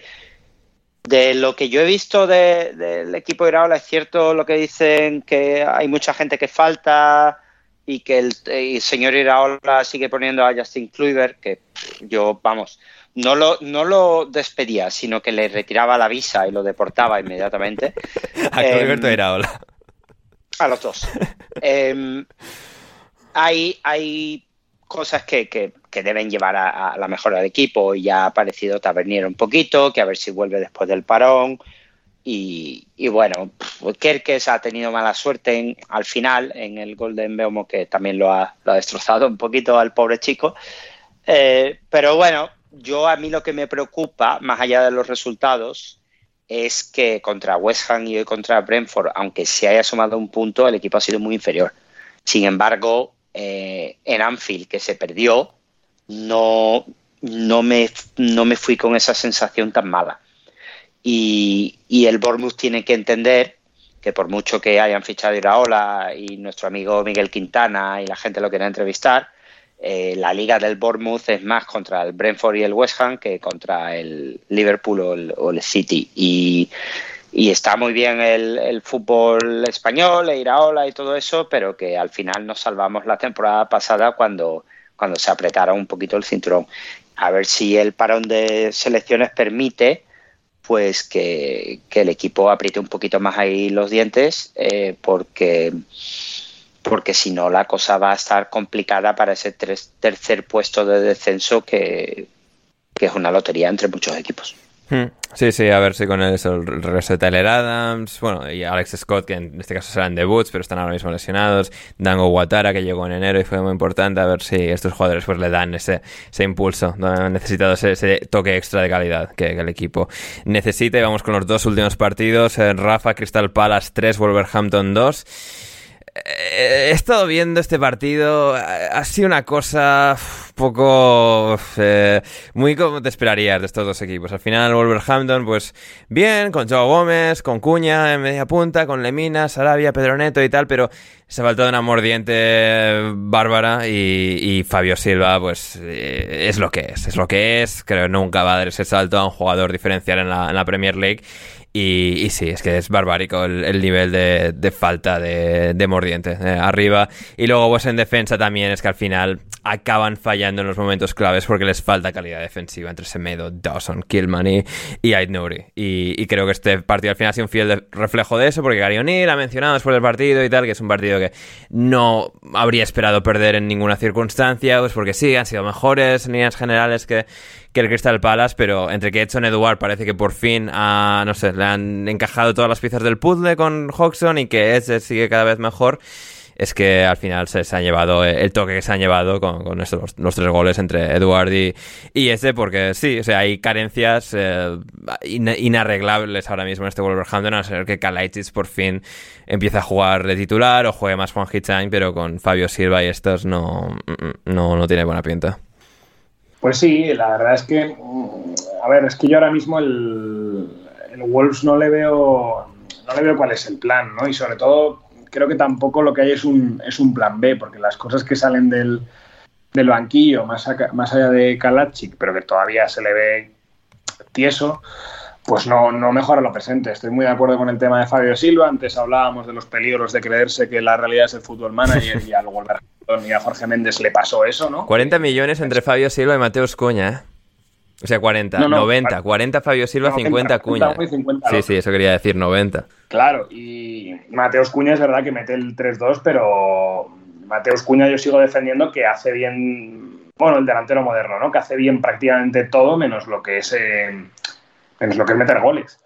Eh, y entonces, pues, con eso es complicado. Y frente a eso lo que tienes es un Palas que nos podemos reír mucho de Roy, nos podemos reír mucho de que muchos jugadores siguen siendo los mismos, de Jordan Ayew, de Curé, de Lerman Company, esa gente, me refiero no de los mismos de siempre, pero que de los viejos sospechosos, de, sospechosos habituales de la, de la Premier League, pero mira, funcionando. Un Eduard más parecido al, al del Celtic, un F que está pues, eh, más, eh, más rodado y una victoria que, me refiero, con los errores que tiene el Wolverhampton en salida de balón, que claro, es que me refiero, quiere sacar el balón, con Killman lo puedo entender porque técnicamente es un jugador bueno, pero con, con Dawson y con José Sá eh, tuvieron un problema casi en el minuto 3, que si en vez de Jordan Ayew está alguien con un poquito más de, mm, más de maldad, se hubieran adelantado mucho antes, o sea que tienen que tener.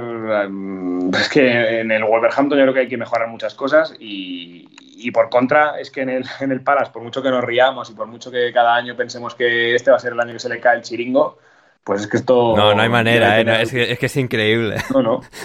Debe ser el tío eso, más majo de la historia, eh, controla el vestuario como, como no hay otro, porque cuando él se va, la única solución es volverle a traer. Así que habrá que pedirle consejo al bueno de Roy. Sí, efectivamente. Quien no necesitó ningún consejo, Miles, fue el Liverpool contra eh, el Aston Villa, un absoluto torbellino. Eh, el Liverpool contra este Aston Villa de, de una Emery en esta ocasión. El Villa de nuevo sufriendo lo mismo que les pasó contra el Newcastle en la primera jornada y lo que ya se auguraba, se preveía como un potencial problema en el planteamiento de Aston Villa y es pues lo adelantadísima que juega la defensa de este equipo pues para jugar con los límites, los márgenes, tratar de explotar todo lo que tienen, pero en este, en este caso se explotó todo en la cara y goles de Dominic Soboslai para abrir la lata, luego Mati Cash en propia y finalmente Mohamed Salah para, para el 3-0 en un partido cómodo, pletórico del Liverpool hoy. Sí, y ese equipo de, de Aston Villa es un misterio. Una semana sobreestimada, otra semana subestimada. Hmm. Esta semana fue sobreestimada de nuevo. O sea, no puedo decidir si ese equipo... Muy una Emery, o sea, una Emery de toda la vida en liga. Sí. Exactamente, es, un equipo de Emery. Y el Liverpool, bueno, nadie estaba hablando de Liverpool antes de la temporada empezó, ¿no? nadie estaba hablando de, todo el potencial que tenían y imagino por causa de, lo que pasó con Caicedo y, y la vía perdiendo los dos jugadores a Chelsea tenía esa onda que Liverpool estaba bajando como un equipo, pero no, es un, me, gusta mucho cómo juega. McAllister es, es, un, para mí es un jugador muy inteligente, me gustó mucho cómo controló el, el juego, no está jugando como 10, un poco más un poco más en el centro del campo, pero jugó muy bien, pero lo que el jugador que más me, me gustó ver es, Darwin Núñez. Es como una montaña rusa hecho, hecho vivo. es increíble. Y no, no tiene su nombre um, en, el, en el 3, ¿no? No, no hizo un gol definitivamente, pero estaba por todos lados en el partido y, y creo que esa temporada va, vamos a ver muchos más goles de, por parte de él. Y ese Liverpool también está sin, sin Conate, que los últimos dos partidos me impresionó mucho. Y, y, no, e, e, es un equipo de club, o sea, todos saben lo que tienen que hacer, todos están jugando con ese caos controlado y fue demasiado para, para Aston Villa. Hmm, totalmente de acuerdo. Eh, Rafa, nos preguntaba nuestro amigo Oyer Fano. Por primera vez me mandaba pregunta al podcast. Eh, sí, sí, eh, gran eh, tertuliano de, de, Cope San Sebastián, que coincidió con él alguna vez, y, nos decía, eh, Darwin, ¿confiamos o es un espejismo? A ver, yo soy muy pro Darwin Núñez, es lo que decía Miles, es una, es una montaña rusa hecha a ser humano y futbolista profesional, pero es que te genera tanto, activa tanto, es, o sea, tan autosuficiente a la hora de, pues esto, de crear caos, de conseguir que el Liverpool pueda conseguir ocasiones de gol, que sí, que es, pues esto, muy escopeta de feria en algunos sentidos, que no es el jugador más, más fino y preciso eh, de la historia, pero creo que al final ese ese volumen de creación y esas, pues golpearle al balón una y otra vez. Es decir, no creo que es el prototipo de juego de delantero que falló no que de marcar goles, eh, que no te marca goles, sino es como su propia especie eh, en sí misma. Y yo creo que con el tiempo van a conseguir entrenarle, refinarle lo suficiente para ser el delantero centro de este equipo. Al menos es mi punto de vista. O sea, yo creo que el año pasado fuimos quizás un poco injustos con él en el sentido de que tenía las expectativas muy altas porque su comparativa era un delantero que acaba de llegar costando un poco menos que que era Haaland. Entonces, claro, que tu medida de, comparación sea Haaland, pues al final siempre te va a hacer quedar en el mal lugar si a lo que te dedicas es a meter goles. Yo le tengo fe, yo creo que evidentemente no es un jugador de los 90 millones de euros que pagó el, que pagó el Liverpool, no creo que sea un delantero de, 30 goles, pero creo que con bien entrenado y bien rodeado sí que puede ser un tío de 18, de 10 y muchos, 20 y pocos goles, ¿no? Entonces, mm, y creo que el año pasado pues también él necesitaba esa adaptación pues del fútbol español, del fútbol portugués, que era el que él conocía, a pasar al fútbol inglés, que para el, para el delantero es mucho más ingrato y que hay pocos casos eh, en los que viniendo de esos fútboles tengas un impacto prácticamente inmediato, pues más allá de Fernando Torres. ¿no? Pero mm, a todos, a delanteros muy buenos viniendo de esos sistemas, en, Inglaterra les ha costado. ¿no? Entonces, pues si le damos esa paciencia de ese año de adaptación y, este Liverpool, que ya es un Liverpool más menos en declive, como decía Miles, que el del año pasado, pues creo que sí que le podemos ver cosas más interesantes.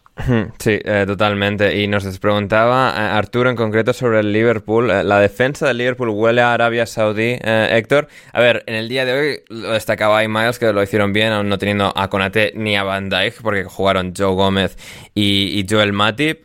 bueno, considerando que la sanción a Van Dijk y tal y que Liverpool no ha podido fichar nada y no va a poder fichar nada de aquí en adelante porque está el mercado cerrado en la Premier, no así en Arabia. Creo que la defensa eh, no, no se va a mover. Ni Van Dijk, ni Konate, ni Matip, ni Gómez, ni Trent, ni nadie de estos. Creo que todos estos van a seguir. En todo caso, Mohamed Salah, pero pues estos en principio se quedarán y hacer este partido contra Aston Villa, esa pareja de centrales y McAllister de medio centro, también bastante mérito. A ver si lo que dicen los neerlandeses va a ser verdad y el problema real es Van Dijk. Ojo, ¿eh? Más allá, más allá ya, lo sugería nuestro gran amigo David Timón, ¿eh? ya desde, desde, hace tiempo en, primera instancia en, en, alineación indebida. Es cierto, es cierto, pero y más allá de Trent, que Trent en defensa pues es un dolor de cabeza continuo, pero qué manera de disfrutar con sus pases a la espalda, ¿eh? Qué, hmm. qué, qué cosa partido tras partido. Em, el problema real que tiene Klopp es que si estos dos en defensa realmente funcionan mejor, incluso consiguen que, que, Trend esté un poco más activado y tal, a ver quién tiene los bemoles de sentar al, gigante neerlandés. No, no lo veo yo ni, ni a Klopp haciendo eso, ¿eh? pero, pero bien, lo que pasa es que el Vila, lo que, lo que ha comentado antes más, unas semanas hacia arriba y otras hacia abajo, y en esta tampoco, tampoco, tampoco han, han creado como equipo nada, nada excepcional. Mm, no, eh, para nada, en, absoluto.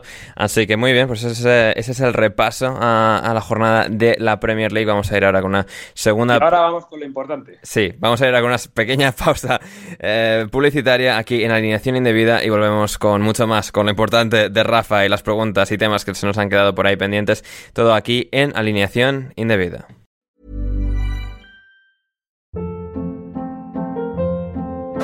Hold up. What was that? Boring. No flavor. That was as bad as those leftovers you ate all week. Kiki Palmer here, and it's time to say hello to something fresh and guilt-free. Hello Fresh. Jazz up dinner with pecan-crusted chicken or garlic butter shrimp scampi. Now that's music to my mouth. Hello Fresh. Let's get this dinner party started. Discover all the delicious possibilities at hellofresh.com. Planning for your next trip? Elevate your travel style with Quince. Quince has all the jet setting essentials you'll want for your next getaway, like European linen, premium luggage options, buttery soft Italian leather bags, and so much more. And is all priced at 50 to 80% less than similar brands. Plus, Quince only works with factories that use safe and ethical manufacturing practices. Pack your bags with high-quality essentials you'll be wearing for vacations to come with Quince. Go to quince.com/pack for free shipping and 365-day returns.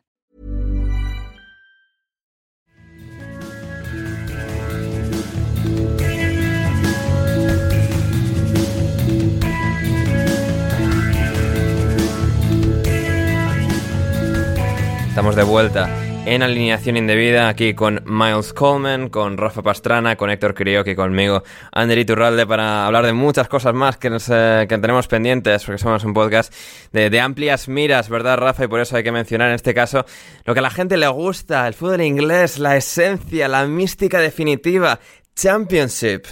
El fútbol auténtico. Correcto de los pocos reductos donde el fútbol todavía es de los fans. Y... una cosa loca, ¿eh? En segunda división, todos de, accionariado popular. Todos de accionariado popular, apenas hay dueños turbios, ni en Birmingham, ni en Blackburn. Ni en Cardiff. ni en Cardiff. Eh. Oye, muy bonita ciudad Cardiff, me, ¿Ah, me, gustó mucho. ¿Ah, sí? Ah, mira qué bien. Pero, pero yo creo que vamos a tener que hablar de, en primer lugar, del líder. Del líder, del absoluto líder. Líder eh, en solitario en puntos, ¿eh? ni diferencia de goles ni leches. Nada, nada, Líder con 13 de 15 puntos. Claro, claro, o sea, ahora mismo invictos yo creo que solo queda el Preston y el Birmingham, creo. Sí, porque los otros dos están en 12, segundo y tercero, y Switch y Leicester con una derrota. Sí, eh, entonces nada, que menos que empezar. Ha habido, ha sido una jornada muy chula de Championship, ha habido muchos muchos partidos que buenos, pero evidentemente el, el destacado es el, el del Preston en, Stoke, un Stoke que para los ávidos de este podcast saben que lo entrena Alex Neil, el ex entrenador del Preston, que además este año ha tratado de replicar un poco eh, uno de los Prestons buenos que tuvo él, con gente como Ben Pearson o gente como Daniel Johnson, eh, que son jugadores que han optado por irse al, Stoke en vez de, en el caso de Daniel Johnson, mantenerse en Preston. Y en el caso de Ben Pearson, que salía de, de Bournemouth, pues eh, prefirió Stoke a Preston. Mala decisión porque con un doblete de, de Wilkin, el primero de, de, penalti y el segundo a pase de, de, Dwayne Holmes, que la verdad que este jugador que es, que es americano, Ander, y que tú tendrás bajo el radar, eh, fue el agitador del partido. ¿no? Eh, quitó en el descanso a, al amigo de David Dorado, a, a Mats Froskiar Jensen, que estaba jugando mal todo el resto de partidos. Para más señas, eh, el chico con cara de pringao, ¿no? El chico con cara de empanado, efectivamente. Y, eh, y bueno, antes hablábamos también de, de, de, laterales derechos que dan pases filtrados buenos. Aquí, pues evidentemente, una semana más hay que recalcar el derecho de Brad Potts. Brad Potts es el jugador que el año pasado confundieron con un hermano de Haaland en un gol que le metió al Luton, eh, que, que, salió como un bulo, ¿no? En plan, el hermano de Haaland mete también goles en la tercera división noruega y era Brad Potts con, en el Preston contra el Luton. Entonces, después de esa victoria 0-2, como decíamos, se ha quedado el Preston líder y en cuanto a más partidos eh, chulos de Championship, quizás el primero del, del sábado, que fue la goleada del Sunderland al Southampton, aquí como más o menos hemos decidido este año no dar ni una de las predicciones, pues... No, eso vosotros. Yo ya avisé que el Leicester era el que mejor pinta tenía de los tres descendidos. Tendríais que haber escuchado. Pero el Southampton era el que mejor estaba jugando de todos. Llevaba hasta el otro día, eh, llevaba tres ganados, uno empatado. Y bueno, cayó con estrépito 5-0 ante el Sunderland. Que, 68% de posesión y te, y, te, y te cascan 5, ¿eh? Sí, yo creo que ha sido un poco una venganza porque en, en Deadland Day el Southampton se ha llevado a, mm, al delantero del Sunderland, a, a Stewart, a Ross Stewart. Sí.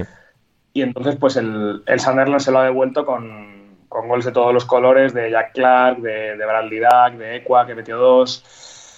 No estuvo especialmente bien el hermano de Bellingham, que los otros partidos sí que ha estado bastante bien, pero, pero bueno, eso también eh, estuvo interesante, la victoria del Plymouth 3-0 en, contra el Blackburn Rovers, que el, es que este año, por ejemplo, de los que han subido de League One, menos evidentemente el Sheffield Wednesday, que va a regular.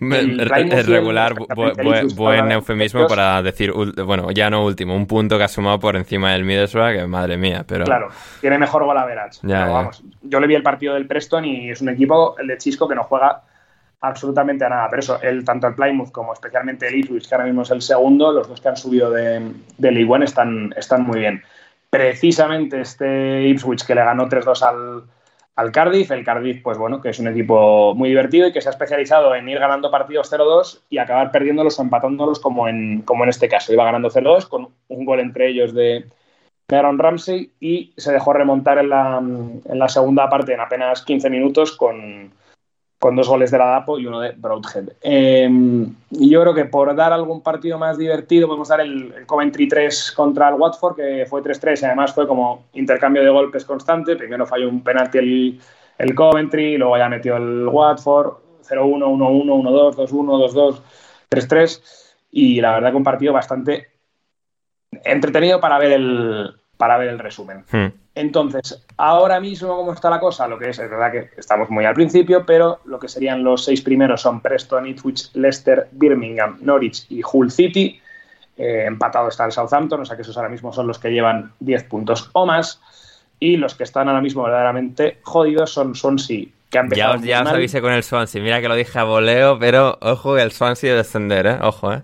Bueno, pero y aquí ahora vamos a tener que entonar el mea culpa otra vez por la estafa, porque aparte del Sheffield Wednesday, el que está último y que le están y está siendo una absoluta debacle, de hecho. No, pero eh, que, pero creo, que la, creo que en la tabla de goles esperados van como líderes, pero también han traspasado a Chubakpom y claro, se les ha venido abajo el chiringuito. Se les ha caído el chiringo, pero claro, que te gane en tu casa 0-2 el QPR, que Uf. es el que dijimos que va a ser la absoluta mierda, tal, no sé qué.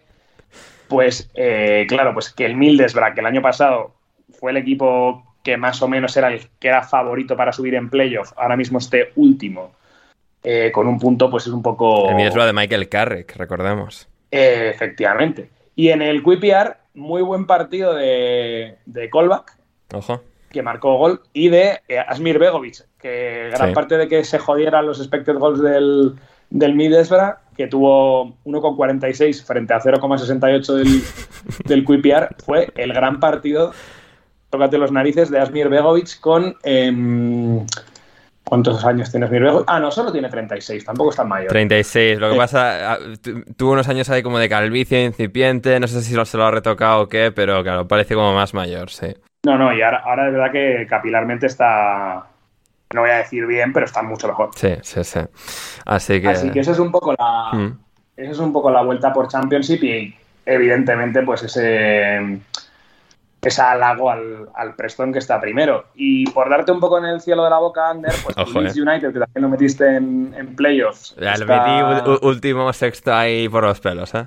decimoquinto con seis puntitos. eh, en la liga ahora mismo, pues de eso, del Stoke, del QPR, Del Coventry, Watford, del Blackburn. West Bromwich Albion también son equipos que ahora mismo lo están, pasando mal. Así que nada, bueno, seguiremos, seguiremos informando. Efectivamente, efectivamente, excepcional, espectacular Ander. repaso de Rafa. Dime, Héctor. Chupa Akpom, grandísimo jugador. Hoy Fortuna citar 0, Ajax 0 en 28 minutos. 8 toques al balón, 0 disparos fuera, dentro o a cualquier otra galaxia. O sea que muy bien todo. ¿eh? Muy bien todo, muy bien todo. Sí, sí, espectacular, fantástico. El fútbol, la, redonda, la, la caprichosa que, que, sonríe cada vez que entra en contacto con, con Chuba Akpome. Héctor, tú nos decías que querías hablar de eh, Kyogo, el jugador japonés, la estrella del Celtic de Glasgow, que vuelve a ser, como en los buenos tiempos, el de Brendan Rodgers. Bueno, más o menos. Qué felices éramos en 2018, Héctor, ¿no? Tú habías vuelto a, Europa y tal, o sea, grandes tiempos. No, no, no, no, yo todavía no, yo todavía no. Yo volví luego ya con el, con el Angel Ball. Pero, pero bien, hoy ha ganado el All Firm con un gol de. No, de no, Kyogo espera, espera, no, no, espera, espera, no, esto solo porque, o sea, talk mío, o sea, en 2018 ya estabas en Francia. No, Sí. 2019. ¿No era 18? 2019. Juraría que era 18, ¿eh? No sé. Uf. No, no, 19. Vale, vale, bueno, en todo caso. Mayo, mayo de A ver, ¿quién lo 2019. vas a Héctor o Ander o tú, Héctor? Es que más, es más, es más, 13 de mayo de 2019, Bien, bien, bien. concretamente. Perfecto. Eh, no, eh, Celtic ha ganado en campo de Rangers hoy 0-1 con imagino que imagino que Postecoglou muy contento por un gol al primer toque de Kyogo, que siempre leo mucho lo de Richarlison y los pocos toques que da la pelota con el Tottenham, pero claro, la diferencia es que Furuhashi sí mete goles y Richarlison pues no. No, y Richarlison Y- ya ha sido sentado por un jugador delantero asiático. Exactamente. Y que metió tres goles. O sea que ahí tenéis la, la- Y nada, Celtic se vuelve a poner por delante, pero sí, hay que decir que Brendan está intentando destrozar todo lo que Postecoglou dejó detrás y no hay, no hay muy, bu- muy buen ambiente en Celtic en, eh, por el momento porque... ¿Y eso qué significa? ¿Que, eh, que lideran solo por 10 puntos en vez de por 20? O sea... No, empatados a punto con, con Motherwell. Empataron el otro día con St. Johnston ¿no? o algo así, pero el problema real es que mucho de lo que trajo Postecoglou, pues Brendan dice que no son lo suficientemente buenos, así que imagino que querrá él traer algún cojo de League One. Nat. Phillips del Liverpool, jugadorazo. Sí, por ejemplo. Sí. Bien, bien. Pues eso. Creo que Miles quería añadir algo. Sí, Miles.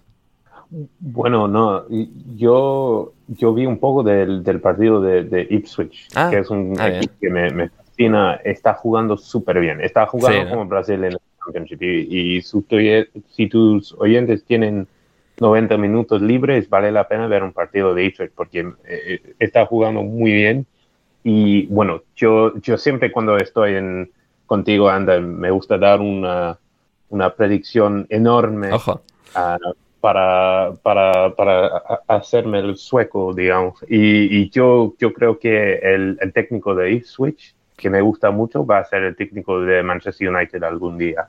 Sí, sí, sí que, o sea, creo que mencionamos su nombre la semana pasada, Kieran McKenna, si no me equivoco, em, que sí que fue asistente de Solskjaer, que bueno, entre que Solskjaer ponía el DVD de la victoria del 99 del Manchester United, etcétera, pues el que se enseñaba táctica era era este, este chico que sí, que ascendió con el Ipswich de League One a, Championship y ahí más destacaba lo, lo bien que juega el Ipswich y efectivamente es que muchos de los mayores expertos, y no necesariamente nosotros, eh, ponían a- al Ipswich entre los favoritos, favoritos perdón, para ascender dos veces de League One a Championship y seguidamente eh, Championship a la Premier League, así que sí, sí, no, buena, muy buen apunte de Miles en cuanto al, al Ipswich y bueno, pues eh, el Celtic igual, pues no, o sea, el Celtic igual pues Tendría que estar jugando en Championship en Inglaterra, pero ahí está en, en Escocia eh, con Brendan Rodgers. A ver, a ver si enderezan el rumbo o no de esa segunda parte de su affair. Y con esto nos vamos a las preguntas de nuestra querida audiencia, empezando por las de Álvaro, que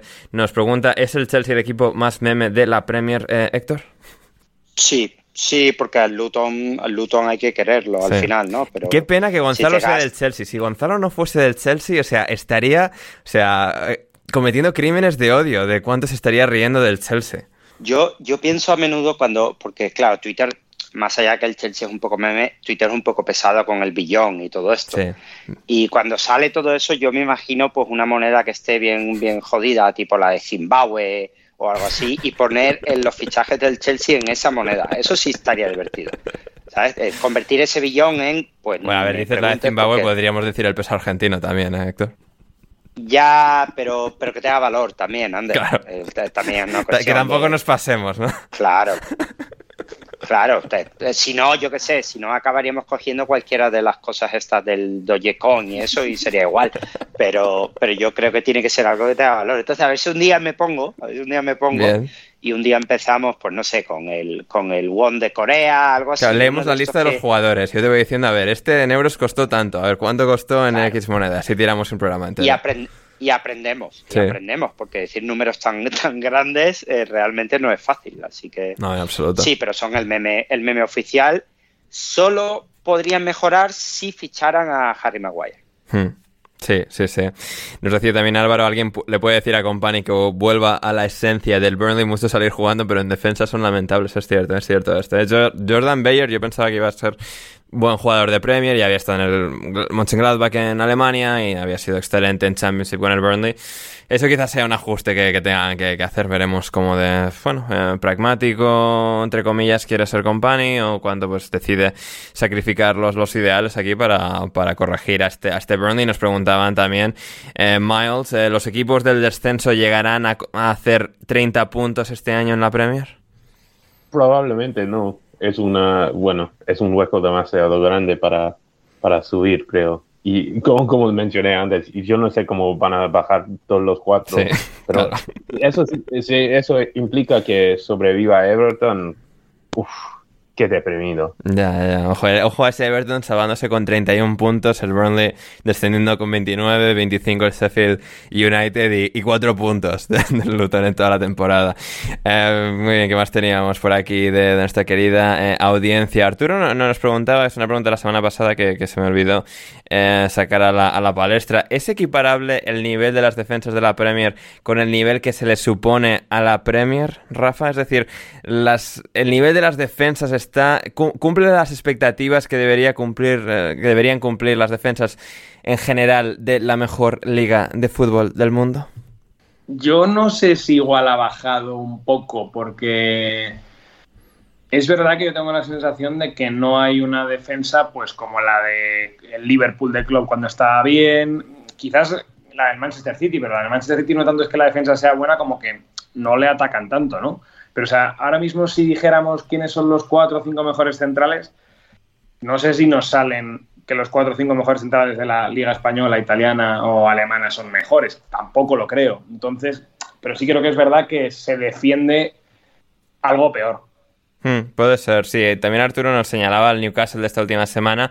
Creo que en el caso concreto del Newcastle es cierto lo que señalaba antes Miles, que no tenían a Sven Botman y que eso les hizo eh, hacer muchas aguas en el partido contra, contra el Brighton. Pero sí, pu- puede ser un tema interesante explorar. Seguramente también uno de nuestros programas de, de análisis táctico así más, eh, dedicado a eso, po- podemos eh, explorar eh, el tema. A ver, ¿qué más teníamos? ¿Qué más teníamos por aquí?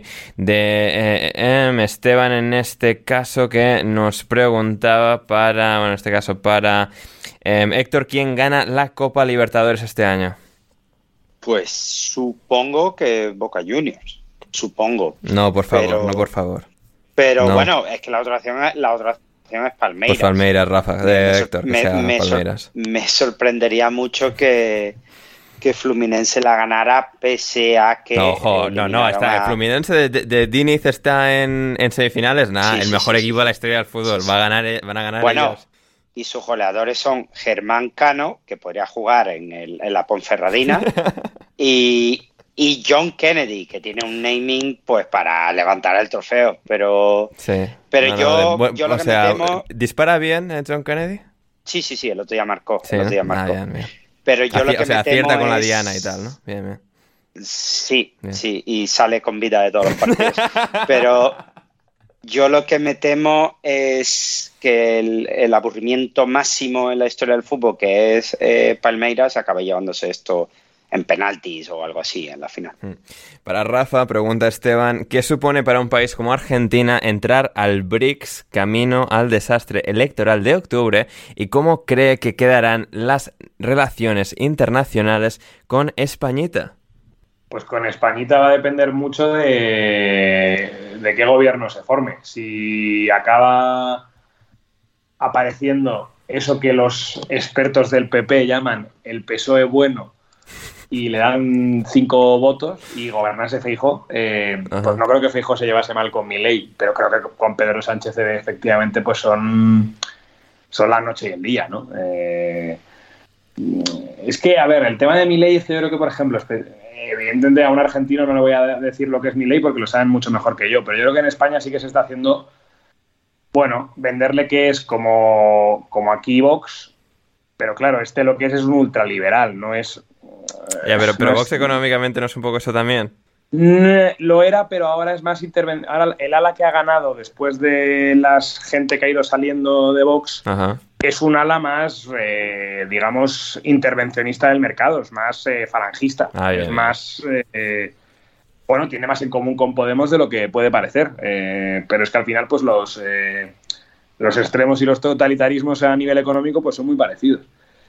Entonces, eh, y yo lo de mi ley es claro, me da la sensación de que Argentina, como es un país que en ese sentido nosotros también tenemos lo nuestro, que somos muy parecidos, pero como van electoralmente de un extremo a otro mm, cada, cada vez que tienen ocasión de votar, pues, a ver, creo que todo lo malo que puede pasar es que en cuatro años vuelva a haber peronismo. O sea, tampoco es que al final Argentina... Y, sigue pues, rodando la, rueda, Rafa, la vida, el ciclo. Es como pasa en España, pues sí, de repente, uy, tal, la economía otra vez la han destruido los socialistas, otra vez ah, viene el PP, vale, el PP hace alguna de las suyas y vuelve el PSOE. Y al final da igual, si lo hacen...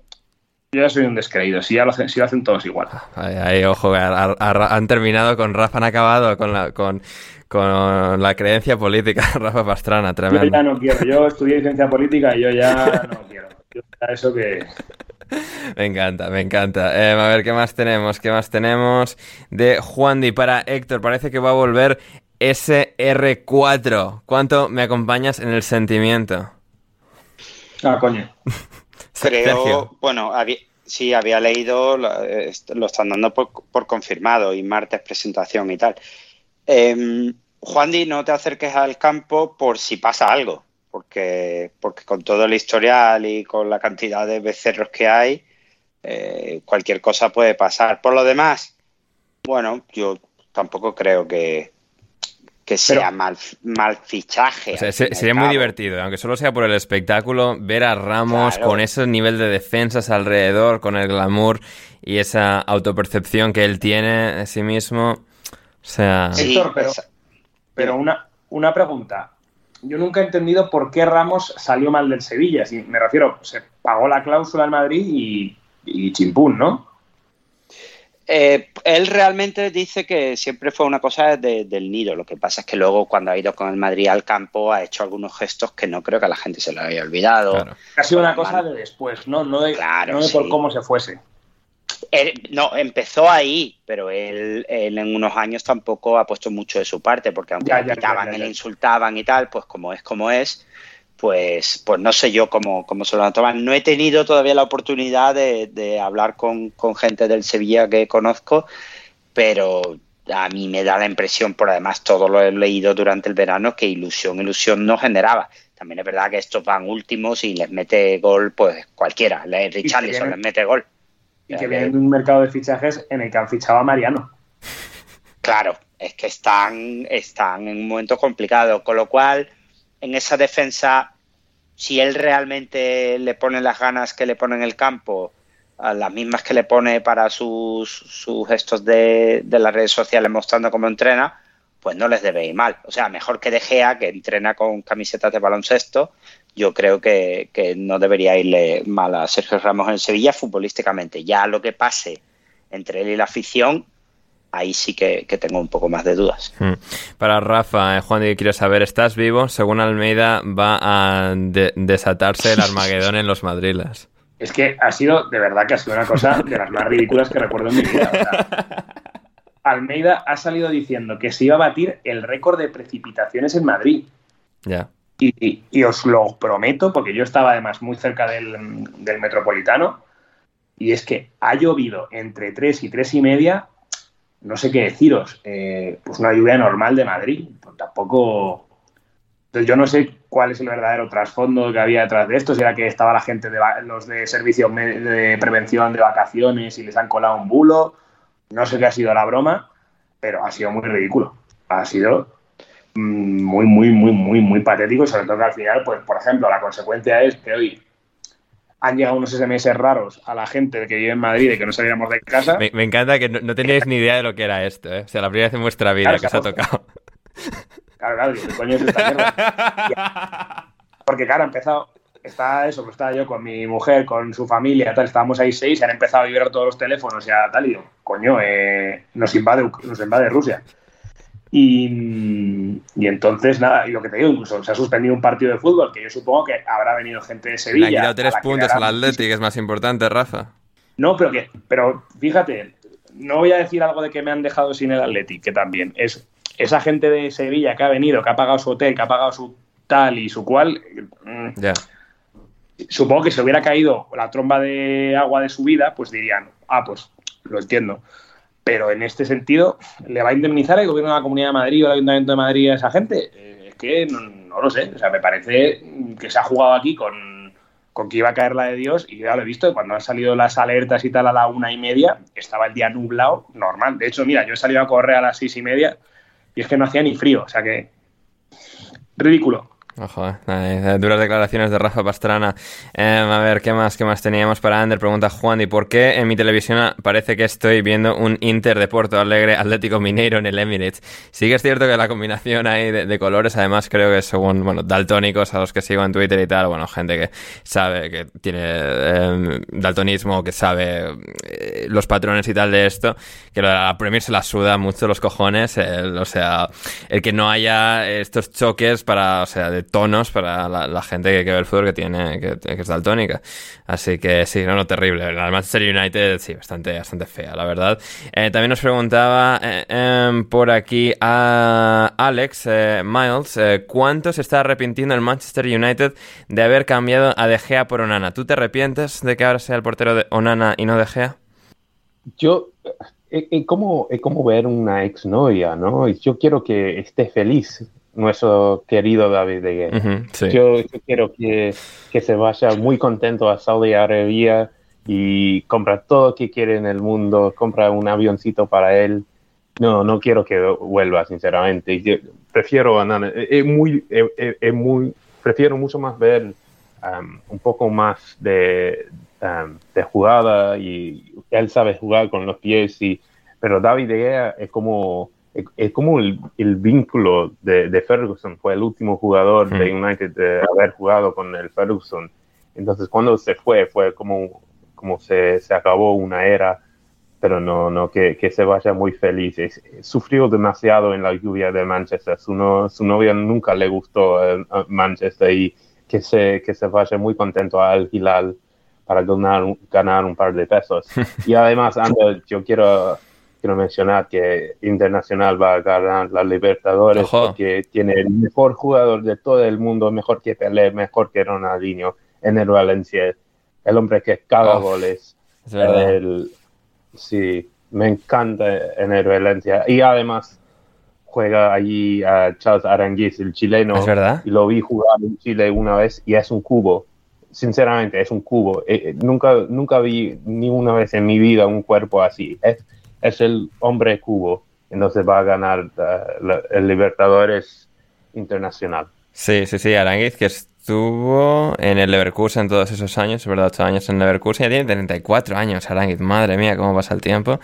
Y sí, sí, Internacional de Porto Alegre, a ver qué tal, que sí que se va a enfrentar, en este caso, en la semifinal con, con Fluminense, así que va, va a ser divertido. Veo, veo aquí que está Hugo Mayo también, el del Celta, en Internacional Sí. de Porto Alegre, Eh, tremendo, ¿eh? Ojo, después de toda su carrera en el Celta, está en Porto Alegre y también veo aquí a un tal Tony Cardoso, que ni idea de quién es, pero veo la banderita de Estados Unidos y es como, vale, este tiene que ser buena gente, eh, de New Jersey. Así que Carlos de Pena también, que esto jugó en el Middlesbrough hace años, madre mía. Bueno, eh, podríamos tirarnos aquí todo el día con leyendo plantillas aleatorias de, del mundo del fútbol. Ya vamos con las últimas preguntas del día de hoy. Eh, em, para Rafa, ¿te gustaría ser la parte legal del ex defensa del Levante, Luis Rubiales? Eh, pues fíjate, mira, yo al abogado lo, lo conozco, que es un. Es un letrado. Es como la oposición más chunga de derecho en España, que es letrado del Consejo de Estado. Es. El Consejo de Estado es una cosa en la que enchufan a expolíticos y como que es una especie de órgano consultivo. Sí. Y entonces, claro, hay, el abogado de ese organismo trabaja bastante, porque el resto no. Claro. Y entonces, este hombre es eso en excedencia. O sea que, digamos que de cabeza debe ir sobrado. Pero yo todo lo que he oído de él es que es eh, un tío bastante mafiosete, que en unos audios del confidencial quedó bastante como eso, porque amenazó, siendo abogado, que es curioso, a, a los periodistas del confidencial con que no sacaran los audios de Rubiales con lo del tema de la Supercopa. Eh, entonces, bueno, a ver, yo creo que eh, siempre es bonito estar en retos y en cosas complicadas, pero, pero justo lo de Rubiales, que te pongan el ojo por, por eso, sobre todo en un país como España, que no distingue al abogado del cliente, eh, no sé si me gustaría, la verdad. Ya, ya, no sé. Sería el gran reto profesional de tu carrera, ¿eh, Rafa? 100%. Ay, madre mía. Y a ver, ¿qué más teníamos por aquí? ¿Qué más teníamos? ¿Qué más teníamos? De eh, Javier, que nos decía, eh, Héctor, cuando llegara la primera victoria del Bournemouth. He, ido a mirar el calendario y, y teniendo en cuenta que el Chelsea normalmente es, eh, no ganan, aunque estén fatal como la temporada pasada con nuestro querido Frank, pues yo no auguro mucho hasta que juguemos con el Everton, que creo que es jornada 8. Ojalá me equivoque, ¿eh? pero en medio hay Arsenal, hay Brighton, hay Chelsea. O sea, que, que ojito, ojito con Iraola. eh, Ojito. ojito con Iraola. Ojalá me equivoque y le ganemos alguno de estos, pero lo normal es que vayamos allí a Everton y, y saquemos los tres puntitos. Muy bien. eh, para Rafa será el año, este año en el que el Preston eh, tenga eh, la regularidad suficiente para jugar el playoff. Pues, a ver, a mí me da la sensación de que, de que está siendo todo uno. Em, los rivales de momento no han sido los más complicados, Hmm. por eso también es el número de puntos. Em, y yo creo que están siendo partidos en general un poco engañosos, o sea que ha ganado el Preston, pero que bien podían haber. Es verdad que justo el que más podía haber ganado casi, que fue el del Bristol, fue el único que empató, pero el resto ha habido partidos que perfectamente te meten el 1-0 el otro equipo y, y eh, o pierdes o empatas, ¿no? Entonces yo creo que está siendo un poco engañoso, yo estoy subido en el tren del hype, como es eh, evidente, pero yo creo que le va a costar, le va a costar porque la plantilla es limitada, es verdad que hay jugadores importantes que, que todavía no han aparecido y está yendo bien, entonces eso, está ese doble argumento de que, por ejemplo, no está Ben Whiteman y que es posiblemente el mejor mediocampista del equipo y se está jugando bien, o no están ni Emil Rees ni Chad Evans y se está metiendo goles. Pero bueno, yo creo, yo lo dije en las predicciones, yo creo que para playoff puede alcanzar si sigue en esta estela, pero eso, quedando sexto, quedando quinto, si hay descalabros como rollo pues el Leeds, el Norwich o cosas así. Mm. Y a la última de Esteban para mí, em, Ander explica el lío de CM Punk y Tony Khan. Bueno, vamos a terminar con la turrita de wrestling de, de Ander. Em, sí, a ver, es- esto fue seísmo ayer sábado por la noche en el mundo del wrestling, o sea, una cosa tremenda. Estaba ese sector de Twitter, que yo sigo obviamente, em, absolutamente, bueno, o sea, ha sido un caos, presa del caos más absoluto. A ver, pues esto, brevemente, el presidente del Fulham, Tony Khan, eh, hijo del dueño, eh, eh, Khan, eh, despidió ayer, eh, bueno, voy a decir contra todo pronóstico, a ver. Fue sorprendente porque fue una cosa muy bestia, pero al mismo tiempo, o sea, echar, digamos, a tu mayor estrella, despedir a tu mayor estrella, pero que ya se veía venir, porque bueno, eh, la semana pasada en el show que hicieron en Wembley, se pegó, en este caso de verdad, en vestuarios tras bastidores con otros de los luchadores, montó un pifostio tremendo, acabó casi a manos con el propio Tony Khan, eh, fue un- una escena, por lo que se dice, absolutamente dantesca, y después de una semana de investigaciones, pues le han, eh, la- de investigación de, bueno, de aquella situación, pues le han terminado despidiendo. Esto ya viene de, de- de muy atrás y no voy a enrollarme mucho, pero bueno, es un tío que es de los más importantes del wrestling de los últimos 20 años, que, sepa, que bueno, en WWE en 2011 tuvo su gran pico. Eh, se lesionó y luego, eh, bueno, eh, se retiró de- del wrestling, no por lesión, sino porque estaba totalmente harto. Pasó siete años retirado de- del wrestling, volvió en 2021 con la segunda empresa, con la empresa alternativa que ni siquiera existía cuando él se retiró, que es AEW, la empresa de Tony Khan.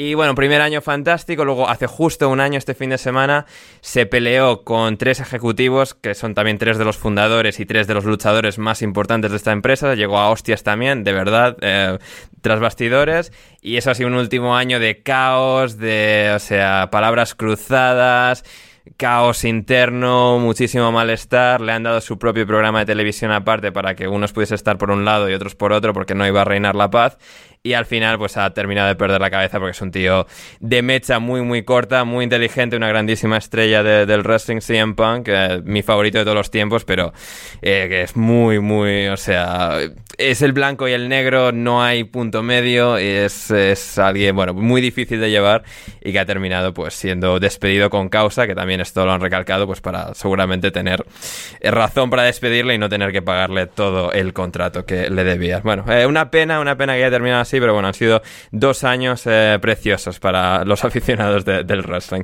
Y con esto nos vamos por hoy, después de esta turra que solo ha interesado a cuatro de nuestros oyentes, que ya no quedará absolutamente nadie. Nos vamos por hoy, como digo, seguidnos a todos en redes sociales, al programa tanto en Instagram como en Twitter en arroba podcastindebido, a mí en arroba Anders Hoffman, a Miles en arroba Miles Coleman 92, a Rafa en arroba Rafa Pastrana 7 y a Héctor en arroba Crioc. Volveremos el jueves con nuevo programa especial, bueno, especial, intersemanal de, de siempre. Deberíamos tener el jueves y pequeño anuncio en cuanto a la semana que viene. Em, vamos a tener programa pregrabado, que a ver, esto también es pregrabado, pero varios días pregrabado, es parón de selecciones y vamos a tener, si todo sale bien, programa em, especial crossover Alineación indebida, saber y empatar. Tendremos a la libreta de Bangal y a Pacheco, a, Miguel Gutiérrez y a Antonio Pacheco. Les tendremos aquí el lunes que viene en un programa que casi seguro vamos a grabar este próximo martes. Este próximo martes pondremos el tweet en arroba podcast indebido, en mi propia cuenta personal. Eh, eh, tendremos los tweets para que podáis mandar preguntas, que va a ser sobre todo un, episodio muy centrado en preguntas y respuestas. Así que sí, muy como los eh, a día de hoy, de saber y empatar será un poco ese rollo y todo lo que queráis que comentemos con ellos dos, que sé que hay bueno, mucha gente que escucha ambos programas, em, lo, comentaremos. Eh, eso, el programa en principio se grabará este martes y se publicará el próximo lunes em, de, eso, la semana que viene, porque voy a estar fuera y es para selecciones y tal, así que vamos a aprovechar para hacer ese programa especial. Así que muy bien, pues ese es el pequeño anuncio. Ya todo por hoy, suscribiros en Patreon, todas esas cosas. Gracias Miles por estar hoy con nosotros. Gracias a ti, Anda. Muchísimas gracias a Héctor y a Rafa también. Nada, gracias a ti por estar eh, hoy con nosotros. Ha sido un absoluto placer. Gracias, Rafa. Nada, a ti, Ander, evidentemente a Héctor y a Miles. Y, bueno, y a la audiencia que llega hasta este punto, que creo que con la noticia que les has dado tienen que estar eh, pletóricos. Así que nada, nos seguimos escuchando. Efectivamente. Y gracias, Héctor. Nada, gracias a ti, Ander, a Miles y a Rafa.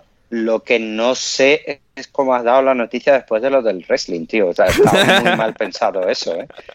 Muy mal pensado eso. No, a ver, lo, que igual hago, Héctor, igual ahora grabo una cosa y lo. cortas. No, no, más que. Bueno, eso igual también podría hacerlo como persona decente, ¿no? Pero igual lo que hago es meter, o sea, hacer. Grabo ahora una pequeña cosa que lo meto al principio de todo el programa, para que la gente ya, lo primero, eh, sepa eso. ¿No? Y para que no estén distraídos. Eh, o sea, estaban ahí enfocados en el wrestling, de repente les, distraes así. Claro, claro. Eh, eso está mal, eso está mal. Eh, a la audiencia, aparte de ver a Lip Switch, como ha mencionado Miles, el que tenga tiempo que vaya a ver a Daverson en medio de una entrevista después de partido, pidiendo a todo el mundo que se calle porque lo ha llamado su mujer. Genio auténtico. Genio figura. Un abrazo a todos. Grande Daverson, yo soy Ander Iturralde, espero de verdad que hayáis disfrutado del episodio de hoy, que, lo hayáis pasado bien y nada, volvemos el próximo jueves con un nuevo episodio y la semana que viene con el especial de saber y empatar. Así que nada, espero que lo paséis muy muy bien hasta entonces y hasta que nos volvamos a reencontrar, esto es Alineación Indebida.